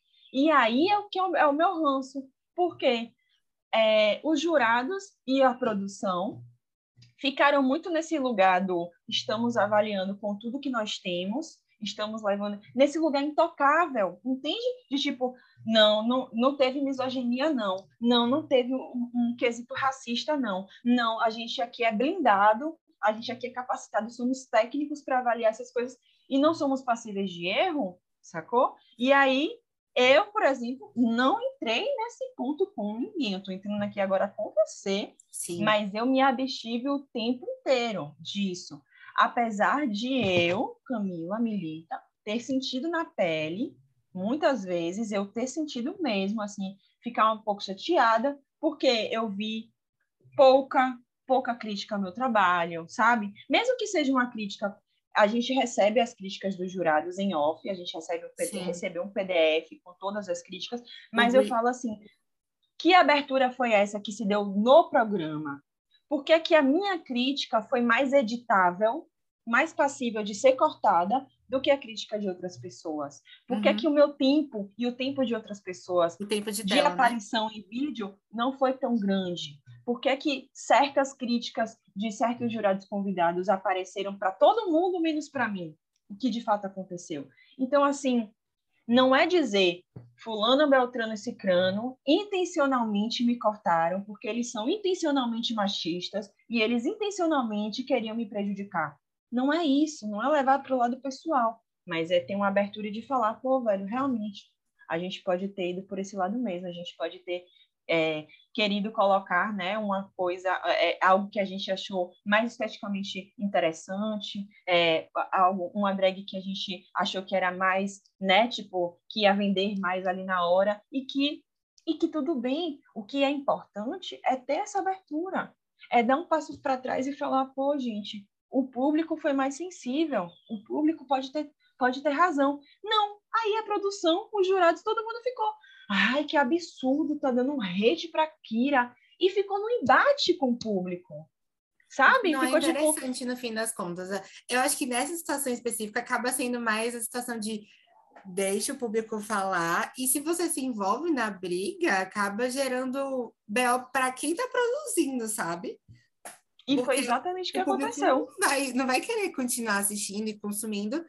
Se sabe que o pensamento ele acaba não sendo muito da ideia de escutar a crítica construtiva para tentar aprimorar para o futuro. Aí, às vezes, se a pessoa tá criticando ali, porque. E acontece. Às vezes a E pessoa olha, não vai ter o mesmo aqui-. Eu tô falando aqui com base no, no que a gente está conversando aqui, porque eu mesmo não, não parei para acompanhar tanto, né? Mas com o feedback acaba sendo uma situação que eu vejo que é legal, assim, de, de parar para escutar. Uhum. É assim, pegar as informações e ver como e pode ter ser a maturidade também, Sim. sabe, Dan? Porque o que aconteceu foi teve uma pertinência à crítica que foi feita, mas aí se apegou, isso é muito comum, né? Quando a pessoa tá quando a pessoa não tem a maturidade de escutar o que está sendo dito, qual é o conteúdo do que está sendo dito e se apega à forma como a pessoa está dizendo. Sim, Então, ah, não, foi hate sim, porque a pessoa falou o nome de Kira. Ah, foi hate sim, porque não teve o cuidado de fazer isso, isso, isso. E, na verdade, não está se, não tá se ouvindo o conteúdo daquilo. E nem todo mundo vai ter o cuidado de chegar lá, de dar uma bajuladinha, de dar uma lambida no ovo. Olha, esse programa está perfeito, está maravilhoso. Se me permite, senhor, senhora, com licença, muito obrigado, me desculpe, mas é porque tem uma criticazinha a ser feita aqui. Me perdoe. Não tem esse cuidado às vezes. Ah, às vezes a galera tá na emoção da torcida e tá falando, pô, velho, que absurdo foi esse, velho? E Como você não assim? tem como, como controlar o, o fandom, porque você não está em Entendeu? contato com cada uma das pessoas. E foi o Mas- que eu falei, inclusive, na reunião do, do United, que foi em off, né? Antes de da gente gravar as coisas, foi o que eu falei, gente, tem duas formas de você encarar isso. Ou você vai se apegar a essa visão pessoal de que a galera deu hate e que a galera tá lá falando mal e de que a galera não tá entendendo, de que a galera não sabe que isso aqui é um programa independente, que não tá respeitando o trabalho da gente e ficar nessa de tipo ah, se sentir super ofendido, ou de ter uma visão mais profissional, mesmo que não seja um programa a nível RuPaul's Drag Race, a gente ter uma postura de produção de, de, de- desse nível e a gente não levar para o lado pessoal, não dar esse tipo de bope e falar, encarar isso como publicidade mesmo, de falar, falem bem ou falem mal, mas falem de mim. Entendeu? Tipo assim, tá dando crítica? Beleza, não tem problema, pode criticar. Continue assistindo o programa e vejam se vai continuar sendo assim. Sim. É simples, entendeu?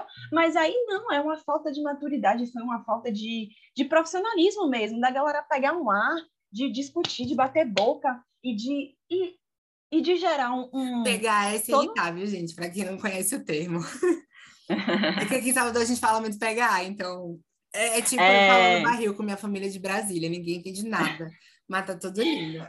Gente, pegar ar é isso, sacou? É tipo se inflar. É tipo fazer aquele, igual aquele, aquela pinaona, aquele peixinho que infla, bufo, tá ligado? É você se encher de, de, de, de indignação E e às vezes por uma coisa que você não precisava se indignar. Se você levasse na esportiva, se você levasse na brincadeira, se você não levasse para o lado pessoal, se você agisse com maturidade, com mais profissionalismo. Não estou aqui dizendo que as pessoas não foram profissionais, não estou aqui dizendo que não houve maturidade de forma nenhuma, estou aqui dizendo no meu ranço de como as coisas foram conduzidas a partir desse ponto em que o público começou a acompanhar, começou a gostar do meu trabalho, começou a ver que meu trabalho na nos episódios editados, né, apresentados para o público, eu não tinha tanto destaque quanto o público achou que eu merecia ter, né? Então, é isso, eu fiquei com esse rancinho aí. Mas, como eu já ouvi, né, é, é, há poucas horas atrás, quem sou eu para reclamar se eu ganhei? ai, bad trip isso aí. Porque No final, ainda assim você pode comentar do, do, do que você acha que é válido, porque, ou não, né? Porque, tipo, vai que acontece um próximo. E aí tem como mudar essas situações que foram levantadas. Aham. Mas assim, eu acho que nem se rolar, não vai rolar da mesma forma, não vai ser da mesma. Mas eu acho que o que precisa mesmo, mesmo, urgentemente, desse povo é começar a se entender é, é falar, gente, olha, deixa eu falar uma coisa aqui para todo mundo que está ouvindo o podcast de Dan. Todo mundo pode ser vilão na história de alguém. Todo mundo pode ter comportamento racista, misógino, transfóbico, capacitista, etarista. Todo mundo pode ter um tipo de preconceito, um tipo de violência intrínseca que a gente nem se dá conta, porque o mundo Sim. é estruturado a partir da violência, minha gente. Então, é muito difícil, às vezes, a gente ter acesso e consciência desses mecanismos que a gente reproduz sem saber e ficar de boa com isso, sabe? E não é e não é ficar se culpando, não é que você vai ser um lixo total de pessoa, meu Deus do céu, eu sou racista, então, e eu então eu sou machista, então eu tô sendo, você tá querendo dizer o quê de mim? Não é isso. É de você pensar, poxa, eu fui educada a minha vida toda. Poxa, eu realmente me interesso mais por uma estética embranquecida. Poxa, eu realmente prefiro corpos cisgêneros que tenham pênis. É isso, tá ligado? E você, se você aceita isso em você, e você quer ou não trabalhar isso, porque ainda tem isso, né? Não é porque você, digamos, prefere uma estética embranquecida que você vai ser o vilão da história de alguém. Eu acho que é muita gente pensar, muito da gente pensar de re, repensar os padrões para poder entender aonde isso pode melhorar. Como você estava comentando da questão da homenagem, que era um ponto que eu nunca tinha parado assim de fato para pensar e nem tinha escutado é, uma forma de visão diferente. E aí eu acho uhum. super válido assim quando se traz esse tipo de discussão, porque quando a gente senta para conversar com calma e, e, trocar uma ideia, e esses pontos são levantados, a gente para para pensar: hum, é uma boa se a gente pensar que é um pouco diferente do que a gente foi até criado para pensar que é o certo, entre muitas aspas, uhum. aspas aqui, ou o que é errado, entre aspas, de novo. Uhum. E o que é fundamental, Dan, é a gente não levar para o lado pessoal. Sim, a gente não ficar no, no âmbito da culpa, sabe? Uhum. Se, eu, uhum. se eu falar assim, olha, Dan, essa fala é misógina. Por exemplo, se eu falasse assim, Dan, essa coisa assim de você homenagear, homenagear a mulher, fazendo drag queen, pageant queen, é, queen de beleza, miss, e você fala, estou homenageando uma mulher, isso é misógino? Se eu falasse assim, talvez você falasse, nossa, então estou sendo misógino, e aí você já levantaria todas as suas barreiras, mesmo que mesmo que inconscientemente, você já ficaria um pouco mais é, é, teria um pouco mais assim de dificuldade de alcançar o que eu realmente quero falar, sabe? Uhum. Mas tanto tem que ter um cuidado para a pessoa na hora que ela vai falar, abordar esses assuntos polêmicos, quanto tem que ter uma abertura muito grande para que não exista essa culpabilização. Eu não estou falando aqui que você, Daniel, é machista e está querendo, entende? Sim. É, olha, Dan, a sociedade é machista e tem esses atravessamentos aqui. E quando a, a gente trabalhar ele para poder repensar a forma como está sendo passada a informação. É, uhum. Eu acho que é, é muito bom assim pensar de que não se chegar atacando, mas tentando é, repensar para melhorar. Nada, um carro toca. mas tentando chegar para repensar esse processo. É isso. E a assim, velho, do nada esse carro. Ah, deixa ele. É o nosso, o nosso tunts, tunts, tum, tum. Tum, tum, tum, tá, tá. E, assim, é, é, é uma ética muito, assim, né, é uma questão muito pessoal minha. Eu acho que... Eu vou fechar a janela, mas estou te ouvindo, tá? Tá. Eu acho que é fundamental principalmente para mim, que me digo militante, né? Que eu saia, isso é pessoal, tá, Dani? Não uhum. dizendo que a não rega para ninguém, não. Porque eu acho que tem tudo tem o seu lugar. Tem o seu lugar do embate e tem o lugar do diálogo.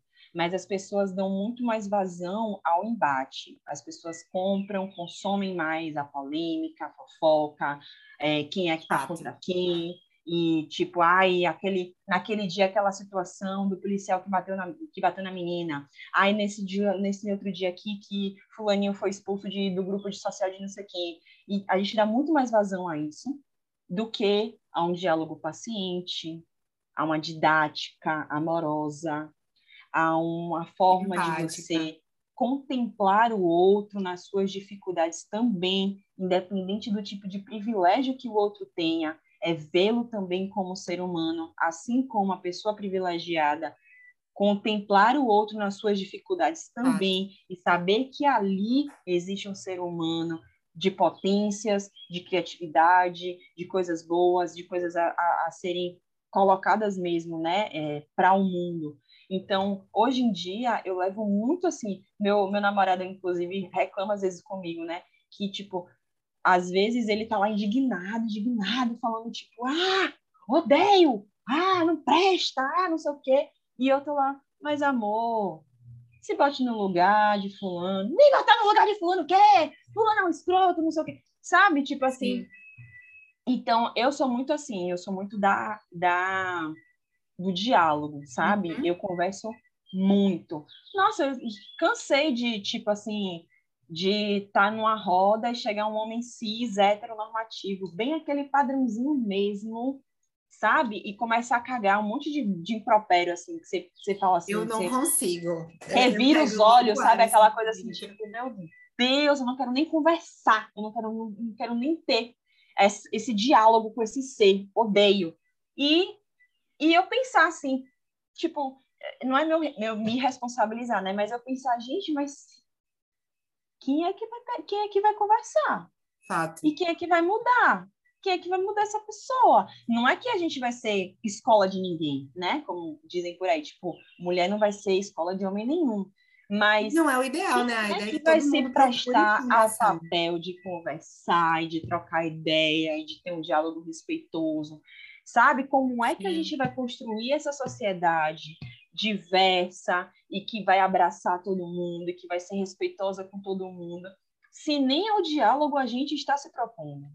Fato. Como é que a gente vai enfiar a ideia na cabeça da outra pessoa sem isso ser extremamente violento para outra pessoa? se a gente, sem a gente estar reproduzindo a lógica fascista de que se a minha ideia é mais correta e a minha ideia é mais certa e a minha ideia, se todo mundo reproduzir essa ideia, a sociedade vai ser melhor. Que diversidade é essa que a gente está brigando, sabe? Uhum. E aí não é defendendo o homem cis, heteronormativo, não porque muitas vezes quando eu vou falar isso, a galera acha que eu estou defendendo, a galera acha que eu estou querendo dar espaço, eu sou muito do. A única coisa que a gente não pode ser tolerante é com a intolerância. Fato. Se a gente é tolerante com a intolerância, aí a gente tem movimentos grandes como o fascismo, né? Como, perigosos, enfim, muito perigosos. E são perigosos, são muito perigosos. Mas o lance é que intolerância é essa que a gente vai ter? Hum. Né? Tipo assim, ser intolerante com a intolerância dos outros, tem várias formas de ser dessa forma. Inclusive, martelando ali todos os dias até a pessoa entender que ela não pode ser daquele jeito.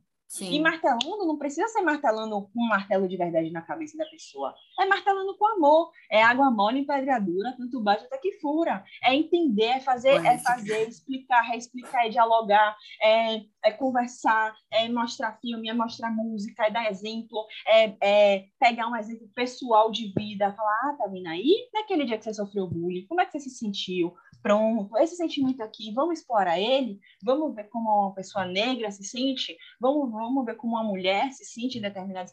E é explorar isso, entendeu? Uhum. Essa é minha, meu compromisso pessoal. É aí, é, é assim que eu pauto a minha militância. Eu não estou dizendo que é todo mundo tem que ser assim, não. Porque, como eu falei, existe lugar também do embate. Existe também lugar de baixe seu tom, de se juntar, de juntar toda a mulherada e gritar mesmo, e meter o dedo na cara mesmo e falar, cale sua boca, porque é assim tem que ser. Tem esse lugar também. Agora, de maneira geral, dentro da nossa bolha, a minha e a sua bolha, porque a gente está na mesma bolha aqui, né? De uhum. comunidade LGBT, de gente que quer se desconstruir, de jovens, de, de pessoas que estão aqui nesse movimento, que têm acesso aos discursos que estão querendo fazer um mundo melhor, que Ai, sabem que consumo com podcast, tentar trazer para para o próprio público LGBT, mas além dele, né? Conteúdos uhum. que sejam legais para serem assistidos e também possíveis de crítica para que a gente possa entender o que, que dá para melhorar no fim das contas. Uhum. Porque nem sempre o conteúdo ele é, ele é perfeito, mesmo sendo feito por LGBTs ou não, porque tem vários uhum. que são uhum. feitos pela ótica heteronormativa que pecam muito na realidade e a gente vê, como você tinha comentado mais cedo, né? O, o formato visto como padrão, mas que na realidade não tem nada, nada a ver com o que realmente, de fato, é vivenciado. Exatamente. E aí a gente é, é isso, sabe, Dan? Tá faltando muito isso. Eu sinto que tá faltando demais a nossa comunidade. Eu falo assim, a nível nacional mesmo. As pessoas estão munidas de argumento e as pessoas se sentem corretas e as pessoas que e as pessoas se sentem desconstruídas e as pessoas querem ser militantes e as pessoas querem mudar o mundo, mas não toleram o diferente.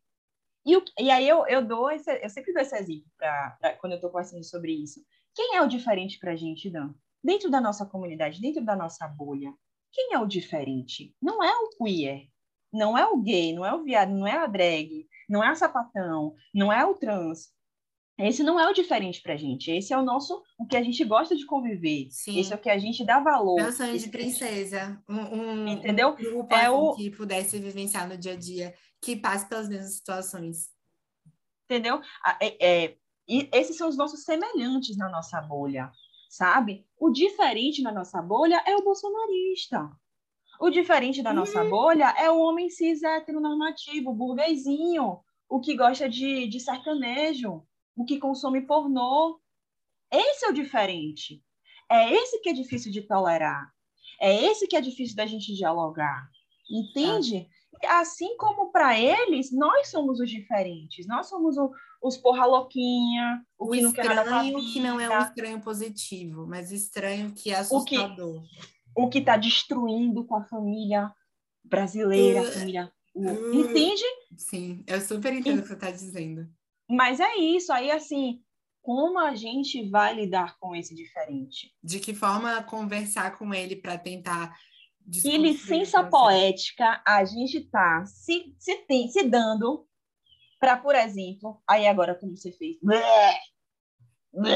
Ai, que, ai, que nojo, odeio, odeio macho. Ah. Se eu tiver, se eu mudasse só a palavra macho e eu botasse odeio trans, odeio travesti, traveco, mesma coisa, velho. Tá ligado? E a gente não, a gente se recusa a se colocar nesse lugar. Eu sei que pode gerar uma falsa simetria, porque de um lado é um lugar extremamente desprivilegiado, é um lugar extremamente sofrido e para qual parte? Gente... Só para deixar claro, que você está falando agora. Ah, a, a parte da nossa bolha, né? Sim. Da parte dissidente, falando dos diferentes, do queer. Não, fala trans, só para você, para deixar claro para quem está ouvindo. Por isso que eu pergunto. é isso. Mas tipo assim, eu, eu não quero aqui falar dessa falsa simetria, mas eu quero falar do tipo de mundo que a gente quer construir uhum. do tipo de diálogo que a gente, do tipo de diálogo não, do discurso que a gente tem versus o, o quem a gente é, o que a gente faz, entende?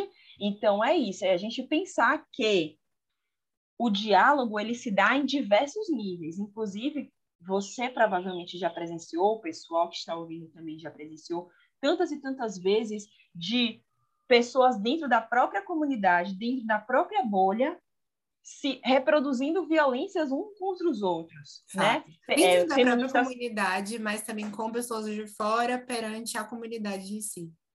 Aham, uhum, e tipo, é, radi... é, feministas radicais sendo transfóbicas, tá ligado? Uhum. A galera, é, digamos assim, do movimento negro é, tendo um movimento totalmente excludente, sabe? Tipo, com pessoas brancas. E não é que não possa ser, e não é que isso esteja errado. Eu acho que existe sim esses espaços de respiro e talvez um espaço de exclusividade para que se é, recebam, se acolham pessoas que foram extremamente violentadas, extremamente traumatizadas, para que elas se sintam mais seguras nesses espaços e elas criem mais segurança até para estar em outros espaços, se sentirem mais fortes. Não, eu estou aqui, mas eu não tô só, né? Eu, tipo assim, se eu quiser, eu aciono aqui minha, minha comunidade e aí desce em peso todo mundo aqui e faz frente aqui e me dá sustentação. Isso é foda, isso é massa. Mas não é parar por aí. Senso de Porque aí né? a gente fica reproduzindo tudo que a gente está dizendo que a gente quer desconstruir. Não tudo, né? Não da mesma forma, Sim. mas a gente reproduz e, e, e sinceramente, isso mina a fé, a fé da humanidade. Isso mina. Isso a gente. Você não, você não sente um pouco quando você vê, por exemplo, uma pessoa trans que foi expulsa de um movimento feminista? Porra! É triste, assim, o, o fato de que a gente esquece um pouco da empatia em certos momentos. E aí a gente esquece que tudo bem, cada um vai ter uma vivência diferente. É, em cada um desses grupos que você, você falou, né? Cada um vai sentir, por exemplo, uma forma de preconceito diferente. Mas, no fim das contas, os grupos, eles sofrem preconceito que, juntando as forças e, e tentando entender um senso de, de comunidade, a gente uhum. juntando junto, lutando junto, vai ser muito mais uhum. forte no fim.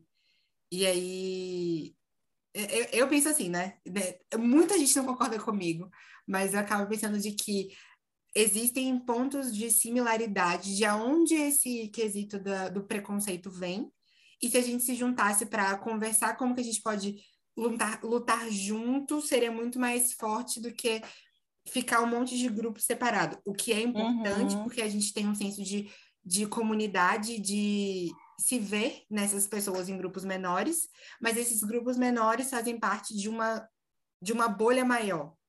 E a gente um vai crescendo cada vez mais. De ter uma ética aí, sabe? Essa hum. ética que tem que pautar mesmo, do diálogo, da paciência, da empatia, do não julgamento. De, da didática, de não ficar se sentindo superior a ninguém, sabe? De humanizar todo mundo, por mais escroto que a pessoa seja, por mais bandido que a pessoa seja, por mais misógino, machista, racista, assim, vilão mesmo que essa pessoa possa ser, né? Dessa maldade aí que se vê, que se coloca, que se julga muito, né? Não, mas aquela pessoa é má. Por exemplo, o Bolsonaro é um escroto, ele é mau, ele quer. Beleza, velho, ele pode ser essa pessoa, mas você vai tratar como? Você vai fazer o que diante disso? Que postura é essa que você está tendo essa licença poética para ter? Sendo que se ele ter essa mesma postura com você, com pessoas como você, é totalmente passiva de julgamento, sabe? E isso me incomoda muito, assim, tipo, essa falta de, de diferença no final das contas, sabe? De você fazer uhum. diferente de fato. De quando você é desafiado no seu íntimo encarar uma pessoa que você não gosta, uma pessoa que você acha que te ameaça, uma pessoa que você acha que ameaça quem você é, ameaça o que você representa, né? E o que é que isso vai, né? Que tipo que postura você vai ter, que ação você vai ter a partir disso? Então, é, eu acho que é fundamental, mesmo, mesmo, mesmo, mesmo. Isso é para ontem, tem que ser urgente para todo mundo. Para se fazer a mudança, fato. Uhum. Tem algo mais a, a comentar para eu participar da última pergunta? Vamos para a última pergunta. Ah, antes de, da última pergunta, por favor, se apresente de novo, onde a gente pode te achar nas redes sociais, na rede social, né? Deixa uhum. aí para poder, se alguém quiser seguir, se jogar lá. Meu Instagram, Instagram. gente, cheguem lá, Milita Sativa, M-I-L-I-T-A, e o Sativa com dois T's, podem me achar lá. E se quiserem me mandar um pix, militasativa.gmail.com. Se quiserem me mandar um e-mail também, uma cartinha eletrônica, eu amo cartinhas. Sejam fãs dessa pessoa incrível. Meu Deus, ela é maravilhosa, gente. Muito foda. Ai, obrigada, Dan. Mana, a última pergunta. Não, eu, eu rasgo real aqui. Eu acho que fala assim, né? Rasgar a seda, tipo, ficar falando vários elogios. Uhum. Eu amo, amo. Nunca me esqueço uma comemoração que eu tive você provavelmente nem sabe desse rolê, mas você estava no nude na época e ninguém apareceu na comemoração. Eu acabei indo sozinho, estava fazendo uma performance na antiga Sam. Você lá, hum. belíssima, no palco, e eu, tipo, curtindo a vida. E a gente tinha conversado na época por causa do nude. E aí uhum. eu comentei, ah, eu vou. E aí acho que a gente acabou se encontrando lá aleatório. Mas eu nem comentei muito assim do, do que eu ia e tal. Mas uhum. eu lembro de ver sua performance. Eu, ai meu Deus, que incrível! Ele tava na faculdade. Gente, né? rapidinho, o nude não é nudes, não, viu? Né? né? É, não gente, me mandando nude, não. Núcleo Universidade de Direitos Humanos, NUDH. Uhum. É importante falar a gente Faz... A gente, a gente fez a mesma universidade, só que faculdades diferentes, e a gente se conheceu por lá, né, Dan? Sim. Pela militância, inclusive, que a gente Amo. queria fazer diferente. Pois. É eu lembro que você era da parte de. Dentro do a gente tinha quatro, quatro subgrupos, que era o de meio ambiente, é, racial, você era de mulheres, coordenadora do de Uhum. mulheres, e eu era de diversidade de gênero. E eu achava, tipo, muito massa, assim, as discussões que a gente acabava tendo. A gente até, você me deu até uma carona uma vez, a gente ficou conversando um monte de coisa. Foi Aham. É isso aí, sempre dialogando para a gente crescer juntos. Rainha, tá vendo, gente? Rainha. Bom, a última pergunta é: se você estivesse se entrevistando, o que você gostaria de se perguntar? Tipo, uma pergunta que normalmente a galera não faz. Em entrevista ou lá. Ai, já, ah, já responder duas isso. perguntas aqui, que é, o primeiro, de onde vem meu nome? Quase nunca me perguntam. Sempre supõem que é de ser militante, né? Milita, da militância. E sativa, porque é algo antiproibicionista. O sativa é porque eu sou maconheira mesmo. Então, é isso. Mas o milita é, veio de um nome de uma deusa babilônica, e ela era uma deusa do amor, só que ela era uma deusa prostituta. A oferenda que faziam para ela era as sacerdotisas dela, né? Ficavam tipo na porta do templo e se oferecendo, oferecendo seus seus serviços amorosos, digamos assim, e tudo que elas recebiam, elas ofertavam para a deusa Milita. Então, é uma deusa da Babilônia, eu acho super simbólico, e eu achei, inclusive, esse nome num livro super comunista, um livro de Engels, que é o surgimento da propriedade privada, do Estado e da família, se não me engano. Eu acho que é um nome assim.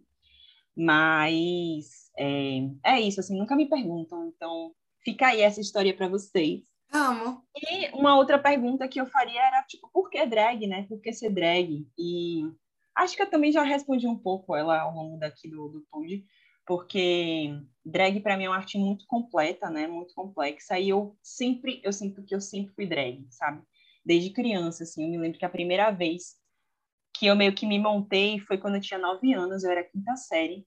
E aí eu tinha acabado de ganhar um óculosinho de, sabe aqueles óculosinhos redondos pretos de Uhum. Seixas, sabe? Aí minha mãe me deu aquele óculos, é, eu achei nas coisas dela, e eu tipo, ai, que óculos massa, tal. Ela, ah, pode ficar. Aí eu levei pro colégio, eu coloquei esse óculos, eu coloquei uma bandana, e aí eu fui pra frente da sala, assim, no, no intervalo, no recreio, e aí eu comecei a fazer, tipo, como se fosse um stand-up comedy, assim, sabe? Eu comecei a imitar os professores, fazer umas sketches e tal, e a galera sentou, imagine uma sala de quinta série, assim, as crianças, assim, tudo sentadinha no intervalo, me assistindo, assim, sabe? Amo. E aí foi muito fofo, assim, muito... Começou, assim, um despertar mesmo, foi nessa época, e desde então eu sinto que eu sempre fui prepara- preparada, assim, pela vida para chegar até agora e ser drag de fato, entendeu? Então, sabe aquele filme Quem Quer Ser Milionário? Eu sempre dou esse exemplo Sim. É tipo ir vivendo as situações da vida e, e aproveitando as situações e absorvendo as coisas e aí chega no momento em que você necessita daquele conhecimento e você já tem lá em você, você não precisou Você só põe ele pra fora, no sentido que você isso o tempo inteiro foi aprendendo, e aí, em um certo momento da vida, foi necessário externalizar ele para, Uhum. no fim das contas, possivelmente conseguir algo, né? Tipo, material, mas também para vivenciar aquela situação da melhor forma possível. isso e foi exatamente assim com drag tipo Ai, que poética, cara, que lindo. eu fiz tipo balé a minha vida toda, é, sempre desenhei. Eu comecei a fazer maquiagem de ferida, de queimadura, quando eu tinha mais ou menos essa idade também, de 10 para 11 anos. Então, eu sempre me maquiei muito.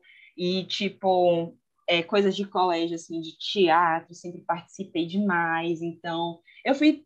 É isso, entendeu? Eu fui me preparando, me Uhum. preparando, me preparando. E quando, quando A eu decidi me montar, A vida te preparou para este momento que você está agora. Exatamente. Então, aí, tipo assim, quando eu me montei a primeira vez, eu já nasci pronta, assim, sabe?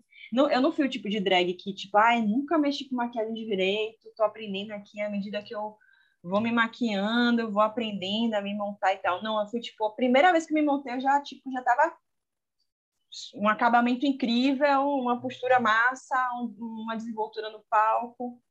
Porque é isso, assim, sabe? E, tipo, Uhum. drag me dá muita satisfação, velho. Muita, muita. Consegue agregar muita coisa.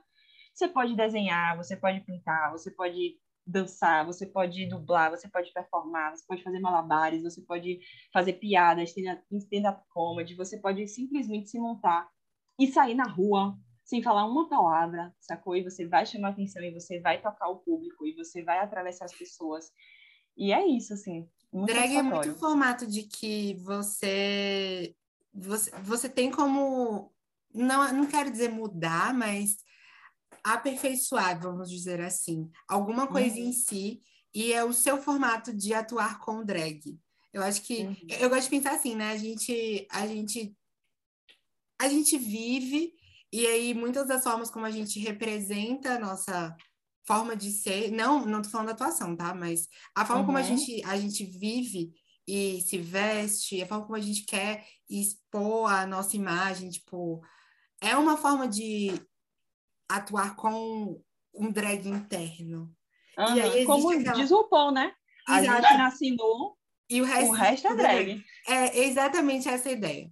Eu, Como eu diz Jung também, né? São as nossas personas, são as nossas máscaras sociais, as nossas vestimentas. A gente é filho, a gente é pai, a gente é mãe, a gente é colega de trabalho, a gente é, sabe, profissional, a gente tem vários contextos diferentes a gente vai construindo essas máscaras. Não no sentido de ser falso, né? Mas no sentido de é, construir esses instrumentos, né? De, de como a gente, a gente é. isso, esse repertório comportamental, seja pela vestimenta, seja pela pela forma como você fala, o que é que você fala, o seu discurso, como você está em cada lugar, como você está ocupando cada espaço também, vai falar muito de você.